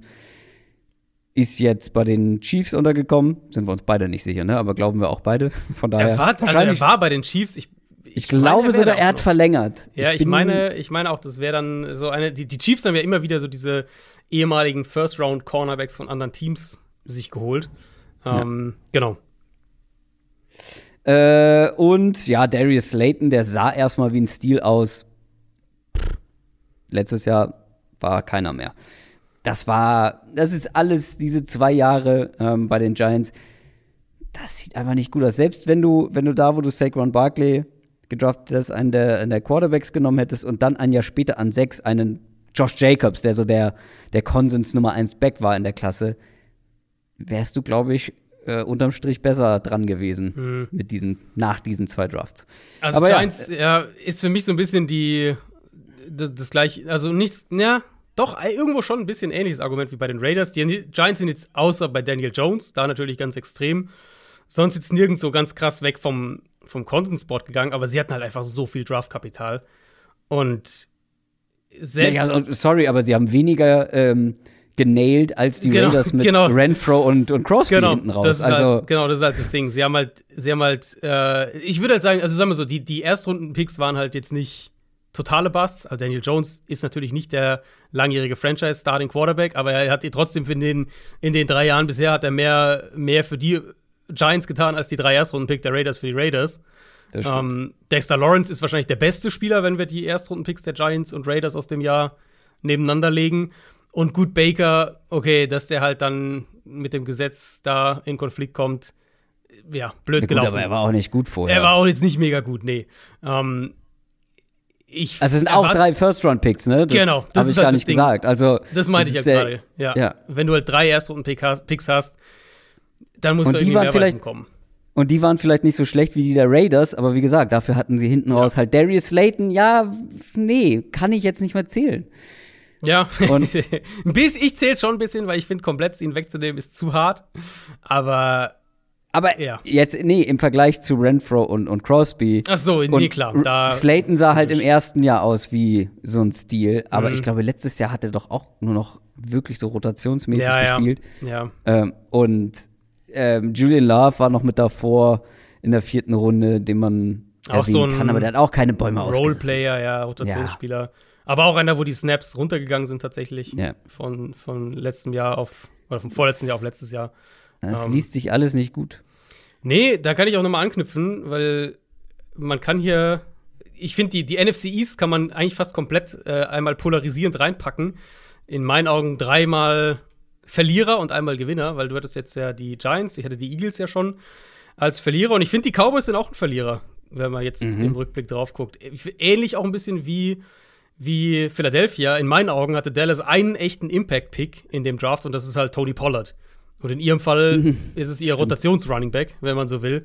Ähm, Unterschied natürlich zu den Eagles ist, die, die Cowboys hatten nur einen Pick in der Top 60, also nicht, ähm, nicht ganz so viel Kapital. Die hatten, äh, war das der, das müsste der Amari Cooper Trade gewesen sein, ne? Deswegen, ja, genau, deswegen hatten die Raiders ja drei und äh, die Cowboys hatten in dem Jahr keinen Erstrunden-Pick. Also das, dadurch so ein kleiner, kleines Sternchen hinten dran. Aber sie hatten halt einen Pick an 58, das war Tristan Hill, der äh, nie das wurde, was man sich erhofft hatte. Der hat in drei Jahren insgesamt 21 Quarterback-Pressures als Defensive Tackle. Dann Connor McGovern so okay in Runde 3. Dann, wie gesagt, Pollard. Also Pollard und McGovern sind wahrscheinlich die, die man am ehesten nennen würde. Ähm, das ist einfach nicht, das ist einfach nicht genug. Und gerade wenn man halt sagt, wahrscheinlich dein bester Pick war der Running Back in Runde 4, der nicht so viel Snaps sieht, wie er vielleicht sehen sollte, weil Zeke Elliott halt nach wie vor viele Snaps bekommt, dann kann es kein guter Draft sein. Michael Jackson in Runde 5 hatte zumindest ein paar gute Alben. ja, we- weiß ich auch nicht, was ich sonst dazu sagen soll, weil die Ja. Ja, du ähm, hattest doch so nach, nach Michael Jackson, ähm, Cornerback, Ja. ähm, kommen nur noch Namen, die mir tatsächlich nicht einmal über den Weg gelaufen sind. Donovan in den Wilson wäre noch, noch der eine aus Runde 6, der ein bisschen Ah, gespielt gesp- hat. Ja, gut. Okay. Ähm, aber nee, es ist halt insgesamt ein Draft, wo du sagst, wo ist der Value in diesem Draft? Ähm, Und der ist halt Nirgends, ja. eigentlich nirgends schon. da, genau. Ja, das war auch kein guter. Ähm, hast du noch was auf dem Zettel? Ich würde sonst äh, noch einmal kurz einen Shoutout an den Mut der Cardinals äußern wollen. Mhm. Einfach wie das auch in der Nachbetrachtung, wie, wie, ja, wie krass das ist, dass du wirklich 2018 einen Quarterback mit dem ersten Pick draftest und ein Jahr später das Risiko gehst, wieder einen zu holen, der polarisiert, der umstritten ist und das mit dem First Overall Pick. Und in der drei Jahre später kann man sagen, dass es der perfekte Step ist. Der einzige Quarterback auch in dem ganzen Draft, der nur ansatzweise den First Overall Pick gerechtfertigt hätte. Diesen Mut auf der einen Seite und dann halt auch noch richtig liegen auf der anderen Seite, mhm. ähm, wollte ich nochmal unterstreichen. Ja, nee, äh, hätte ich auch noch positiv auf der positiven Liste gehabt. Zumal man ja sagen muss, ich meine, der Draft danach war jetzt nicht, äh, wir haben hier drei Superstars gefunden, aber Byron Murphy ist ein solider Corner, Zach Allen ist ein Starter, mhm. Deontay Thompson war zwei Jahre lang Starter. Äh, selbst so jemand wie Keyshawn Johnson war eine Zeit lang in, in der Receiver-Rotation, der sie ja ganz spät gedraftet haben. Natürlich ein Andy Isabella, den sie statt äh, mit einem DK Metcalf zum Beispiel noch auf dem Board gedraftet haben. Aber die Klasse mhm. insgesamt, also die, die Murray-Situation, natürlich das, was die, ähm, die Klasse definiert, aber selbst danach, finde ich, war das ein solider Draft und in Kombination mit Murray halt dann und der ganzen Situation ähm, ein sehr guter. Ich hätte noch zwei positive und dann äh, können wir noch zu, zu unseren Einschätzungen von damals kommen. Ähm, einmal positiv gleiche Division, die Niners. Ich finde allein ja. Bosa und Debo Samuel, wenn du ja. halt ja. zwei echte Superstar-Picks auf Premium-Positionen äh, an, an 2 und 36 pickst, ja, dann das ist schon richtig stark. Und dann haben sie ja noch auch wieder so einen Draft, wo sie halt Leute wie einen Dre Greenlaw zum Beispiel, mhm. einen soliden Starter äh, an, an, an Tag 3, glaube ich, auch finden. Also insgesamt ein richtig guter Draft. Und Washington, habe ich ja schon angesprochen. Ich meine, Haskins. Pa Panther, okay. Panther in Runde 4. Panther in Runde 4. kaputt das, bei ja, San Francisco. Ja, fair. Besser Panther als Kicker, aber zumindest. Ähm, ja, gut. Ja, also Washington auf Haskins halt gezockt damals, hat in Washington nicht funktioniert. Aber selbst wenn wir das mal ausklammern, Terry McLaurin, Montez Sweat, selbst Spieler wie Cole Holcomb, der aus Runde 5, Lineback aus Runde 5, der startet. Jimmy Morland, der zwei Jahre lang immer wieder mhm. gespielt hat. Um, ähm, also ich glaube, ich finde, selbst wenn man Haskins da, wenn man sagt, okay, der Pick hat nicht funktioniert für sie, ist es eine richtig gute Klasse insgesamt. Da gehe ich mit. Ich habe gerade nur noch mal geguckt, ob der Panther zumindest noch immer der Panther der, der 49ers ist, aber äh, kann ich bestätigen. Na, dann hat sich der Viertrunden-Pick gelohnt. so, und jetzt haben wir noch auf dem Zettel, ähm, wie wir uns so einschätzen. Wo, wo lagen wir richtig, wo lagen wir falsch? Ich sag mal so, und damit können wir auch reinstarten. Die Wide Receiver-Klasse habe ich so dermaßen verkackt. Das ist echt nicht feierlich. Also das, da lag ich wirklich bei mehreren Spielern so krass daneben. Wahrscheinlich geht es anderen genauso, weil da sind auch ein paar Spieler im Konsens deutlich höher gewesen ja, vor drei Jahren, als man es jetzt einschätzen würde. Aber ja, es war, es war mein, mein persönliches Josh Rosen-Jahr sozusagen. Es war das JJ Arcega Whiteside Jahr. Ähm, das war mein Wide Receiver Nummer eins. Hm. Über einem DK Metcalf, über einem Marquise äh, Brown, über einem AJ Brown ja, ich glaube, nach drei Jahren kann man festhalten, dass JJ Arcega Whiteside nicht der beste Receiver dieser Klasse ist. Mhm. Wurde jetzt zum Tight End umgemodelt. Vielleicht, vielleicht blüht er noch mal auf. ähm, wer weiß. Die Hoffnung ist noch da. Also das war natürlich richtiger Griff ins Klo. Ähm, gleichzeitig hatte ich einen Kiel Harry, Hakeem Butler und Riley Ridley unter anderem vor AJ Brown. Mhm. Das ist auch nicht gut gealtert. Und das war, worüber wir vorhin schon gesprochen haben. Ich war ja sehr, sehr skeptisch bei, bei DK Metcalf, beziehungsweise wurde mir das immer unterstellt. Ich hatte ihn trotzdem als ähm, First Round Grade und zwar etwas später, aber so erste, zweite Runde, glaube ich, hatte ich ihn ungefähr. Aber vor allem hatte ich ihn als Nummer drei Wide Receiver, also immer noch relativ hoch. Mhm. Die Skepsis war vielleicht etwas übertrieben und nicht ganz zutreffend, aber wie ich vorhin schon gesagt habe, das andere Extrem sozusagen, was manche erwartet haben oder was manche sich da vorgestellt haben, dieser alles dominierende, alles könnende Wide Receiver, das ist er nun auch nicht geworden. Deswegen fühle ich mich jetzt nicht mega schlecht. Und zum Abschluss habe ich auch noch gesehen, ich hatte Debo Samuel nur auf der 11 unter den Wide Receivern. Ja, da glaube ich, möchte ich nicht viel mehr zu sagen. Kann ich aber anknüpfen, weil ich habe sie bewusst nicht bei den Verlierern genannt. Der eine oder andere hat sich vielleicht gewundert. Äh, ich glaube, du hast sie auch nicht genannt. Ich hoffe, du hast sie auch nicht genannt. Ähm, weil ich sie mir für den Part so ein bisschen aufheben wollte. Ähm, und das sind die Patriots, die mm. natürlich einen Kiel Harry gedraftet haben. Die Patriots hatten 10 Picks in dem Draft, sechs davon in der Top 120. Und abgesehen von Damien Harris war da eigentlich kein wirklicher Treffer dabei. Also Chase Winovich haben sie weggetradet, Joe John Williams, der hat sich nie durchgesetzt, der Corner. Und Harry das war halt. First Round Corner, ne? Oder? Zweite Runde. Zweite Runde. Zwei, aber frühe zweite, glaube ich. Genau, und Harry war halt der erste ja. Pick. Um, ah, ja, ja, stimmt. Ja. Und ich hatte meine Draft Grades von damals angeschaut und jetzt, ohne mich zu sehr zu loben, aber ich habe mehrere der Klassen, die wir jetzt hier als Gewinner auch eingestuft haben, auch ganz weit oben gehabt. Meine besten Grades damals waren Washington, Tennessee, Arizona, die hatten wir jetzt alle als Gewinner. Dann hatte ich in dem gleichen Tier noch Denver, okay, da war halt der Drew Lock-Faktor vor allem noch höher. Ähm, und die Patriots. Und Patriots sind halt wirklich der, Klasse, der, der, der klarste Outlier und die klare, die klare Fehleinschätzung, wenn ich heute darauf zurückschaue, wie ich den Draft damals mhm. äh, eingeschätzt habe. Und ich habe das bewusst so aufgezogen, eben weil die Patriots für mich halt auch, beziehungsweise eine Kiel Harry im, im, im Spezifischen, für mich noch mal so ein ähm, so, so, so, ein Learning waren, was ich da, ähm, was ich daraus mitgenommen habe. Und die Lektion für mich wirklich war, du hast einen anderen jetzt auch schon angesprochen gehabt, ähm, mit Hakeem Butler. Die mhm. Lektion für mich war wirklich diese Big Body Receiver, die im College auf so eine Art und Weise gewinnen konnten, wo ich skeptisch bin, dass sich das auf die NFL überträgt und die keinen klaren anderen Trumpf dann haben. Ähm, da habe ich seitdem deutlich mehr drauf, seit diesem Draft deutlich mehr drauf geachtet, dass ich die nicht mehr so überschätze. Sondern mhm. dass ich mein mhm. Receiver-Profil, wie ich es halt angehe, wie ich die Position ähm, analysiere, dass ich das wirklich verändert habe. Und das heißt jetzt nicht, dass man, ne, dass man keine Big Body Receiver mehr hochnimmt. Äh, ich habe äh, sagt der, der Drake London auf 1 genau, hat in seinem eben Drake London dieses Jahr 1.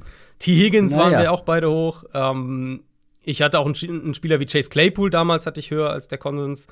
Um, ähm, ja. Und Metcalf war mein Nummer 1 Receiver in dem Draft. Also, ne, es ist jetzt nicht so, dass man sagt, okay, Big Body Receiver, das funktioniert nicht.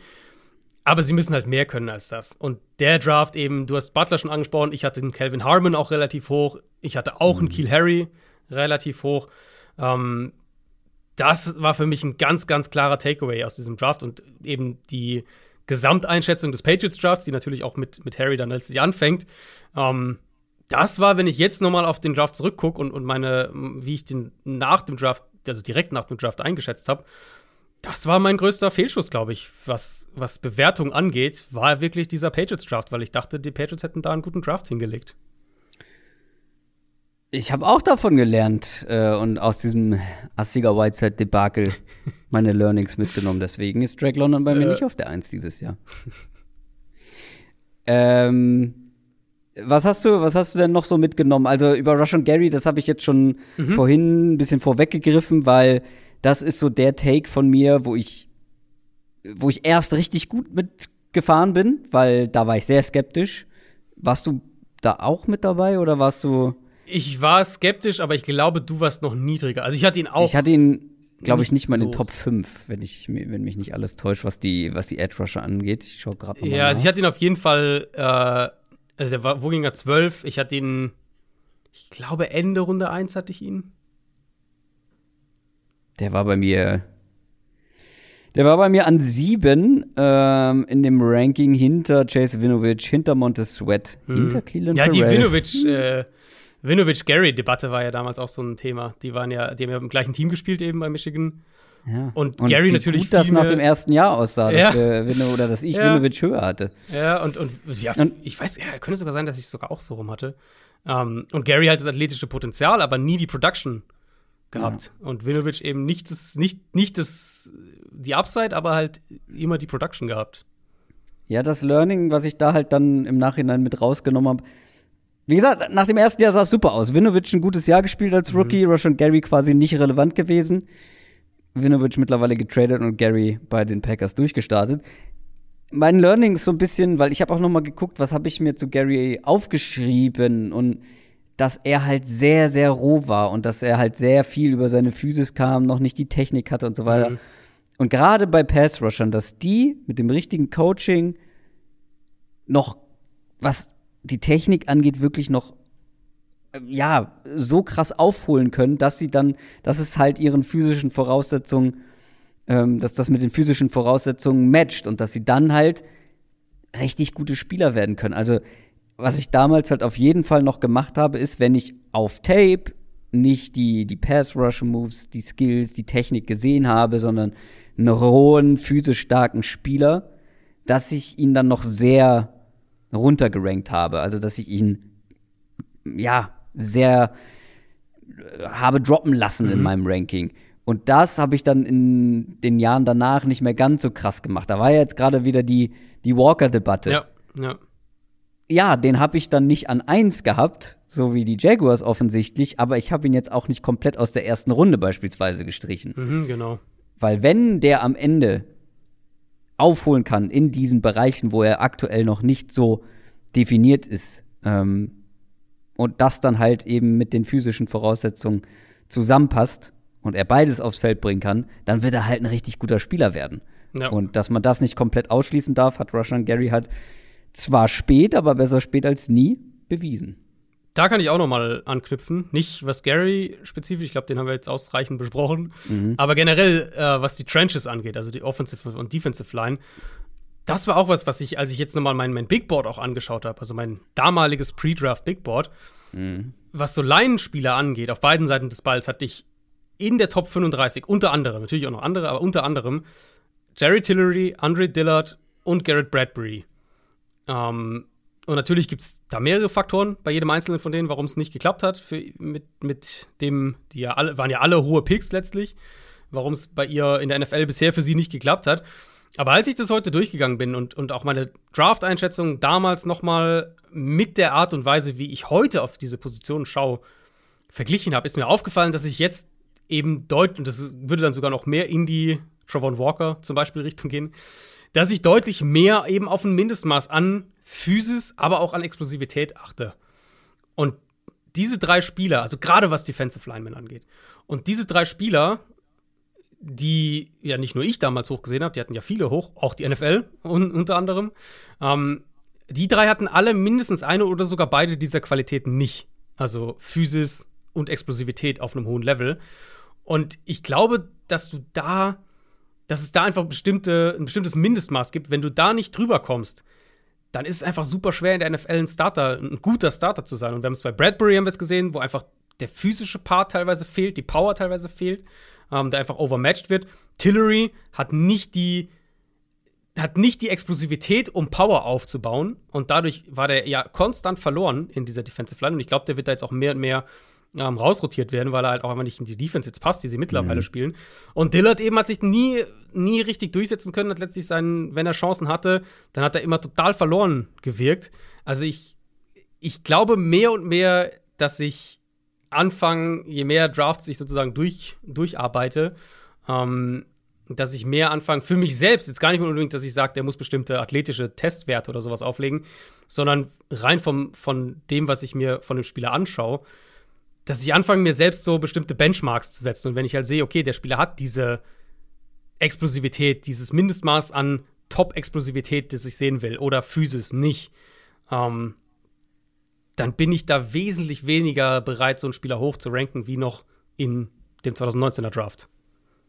Also die Benchmarks haben sich für dich ein bisschen verschoben. Ja, ähnlich wie Receiver auch. Also, das war jetzt echt für die im Rückblick auf den Draft eine super, eine super Erkenntnis nochmal, was ich unbewusst ja oder teil, teilweise unbewusst, teilweise bewusst auch schon ähm, jetzt die letzten Jahre immer mehr gemacht habe, dass ich da Positionen mittlerweile anders bewerte, als ich es damals noch gemacht habe. Und, und, und solche Fehlgriffe natürlich, wie ein Jerry Tillery oder äh, wie ein Hakeem Butler, ähm, klar, die prägen einen dann auch ein Stück weit. Ja, wem sagst du das? Hast du noch äh, weitere Erkenntnisse äh, zu diesem Draft?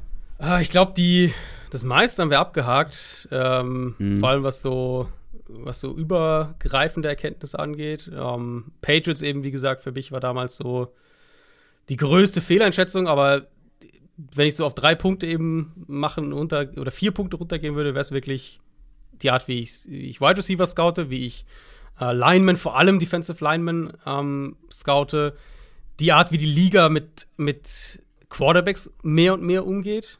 Jetzt mhm. dieses Jahr natürlich als das krasseste Beispiel. Ähm, und eben das, das, mahnende, das mahnende Beispiel Raiders, wenn Teams zu sehr auf ihre eigene Evaluation vertrauen. Ich glaube, das waren so meine, meine vier zentralen Takeaways.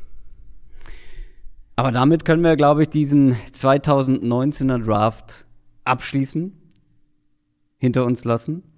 Wie gesagt, Feedback überall gerne da, wo es geht. Ähm, in den YouTube-Kommentaren zum Beispiel, bei Instagram. Ihr könnt uns auch über Twitter anschreiben. Wir haben jetzt gar nicht über die Chicago Bears gesprochen. Ähm, dabei hast du doch so dafür geübt in deiner, in deiner Freizeit, in deiner Elternzeit. ja, ich bin in die Tiefen äh, des Bears-Homerism äh, gefallen. Ich glaube nicht mal, Bears, äh, wobei, die würden wahrscheinlich den Montgomery-Pick feiern. Aber ich glaube nicht mal Bears-Fans äh, Bears würden den Draft sich positiv reden. Ja, ich, ja, ich habe nur mitbekommen, dass du mit einem amerikanischen Kollegen da ähm, mhm ja, eine gewisse Freundschaft aufgebaut hast. Absolut. Über die vergangenen Wochen. Schöne Grüße. Ja. Hast du noch was auf dem Herzen, Adrian? Äh, ich glaube nicht. Wie gesagt, Bonusfolgen wird es geben. Ähm, da schaue ich auch noch mal ein bisschen zurück auf den diesjährigen Draft, weil ich jetzt ja das eigentlich noch nicht wirklich gemacht habe. Also das kriegt ihr dann als Supporter auch, ja, eigentlich exklusiv, kann man glaube ich sagen, weil ich, es gibt ja auch keine Draft Grades oder irgendwas von mir dieses Jahr äh, an anderer Stelle. Insofern dürft ihr euch darauf freuen. Und dann freue ich mich nächste Woche auf Rookie-Folge. Genau. Wir schauen auf die Rookies aus 2021, aus der vergangenen Saison. Schaut gerne mal im Shop vorbei.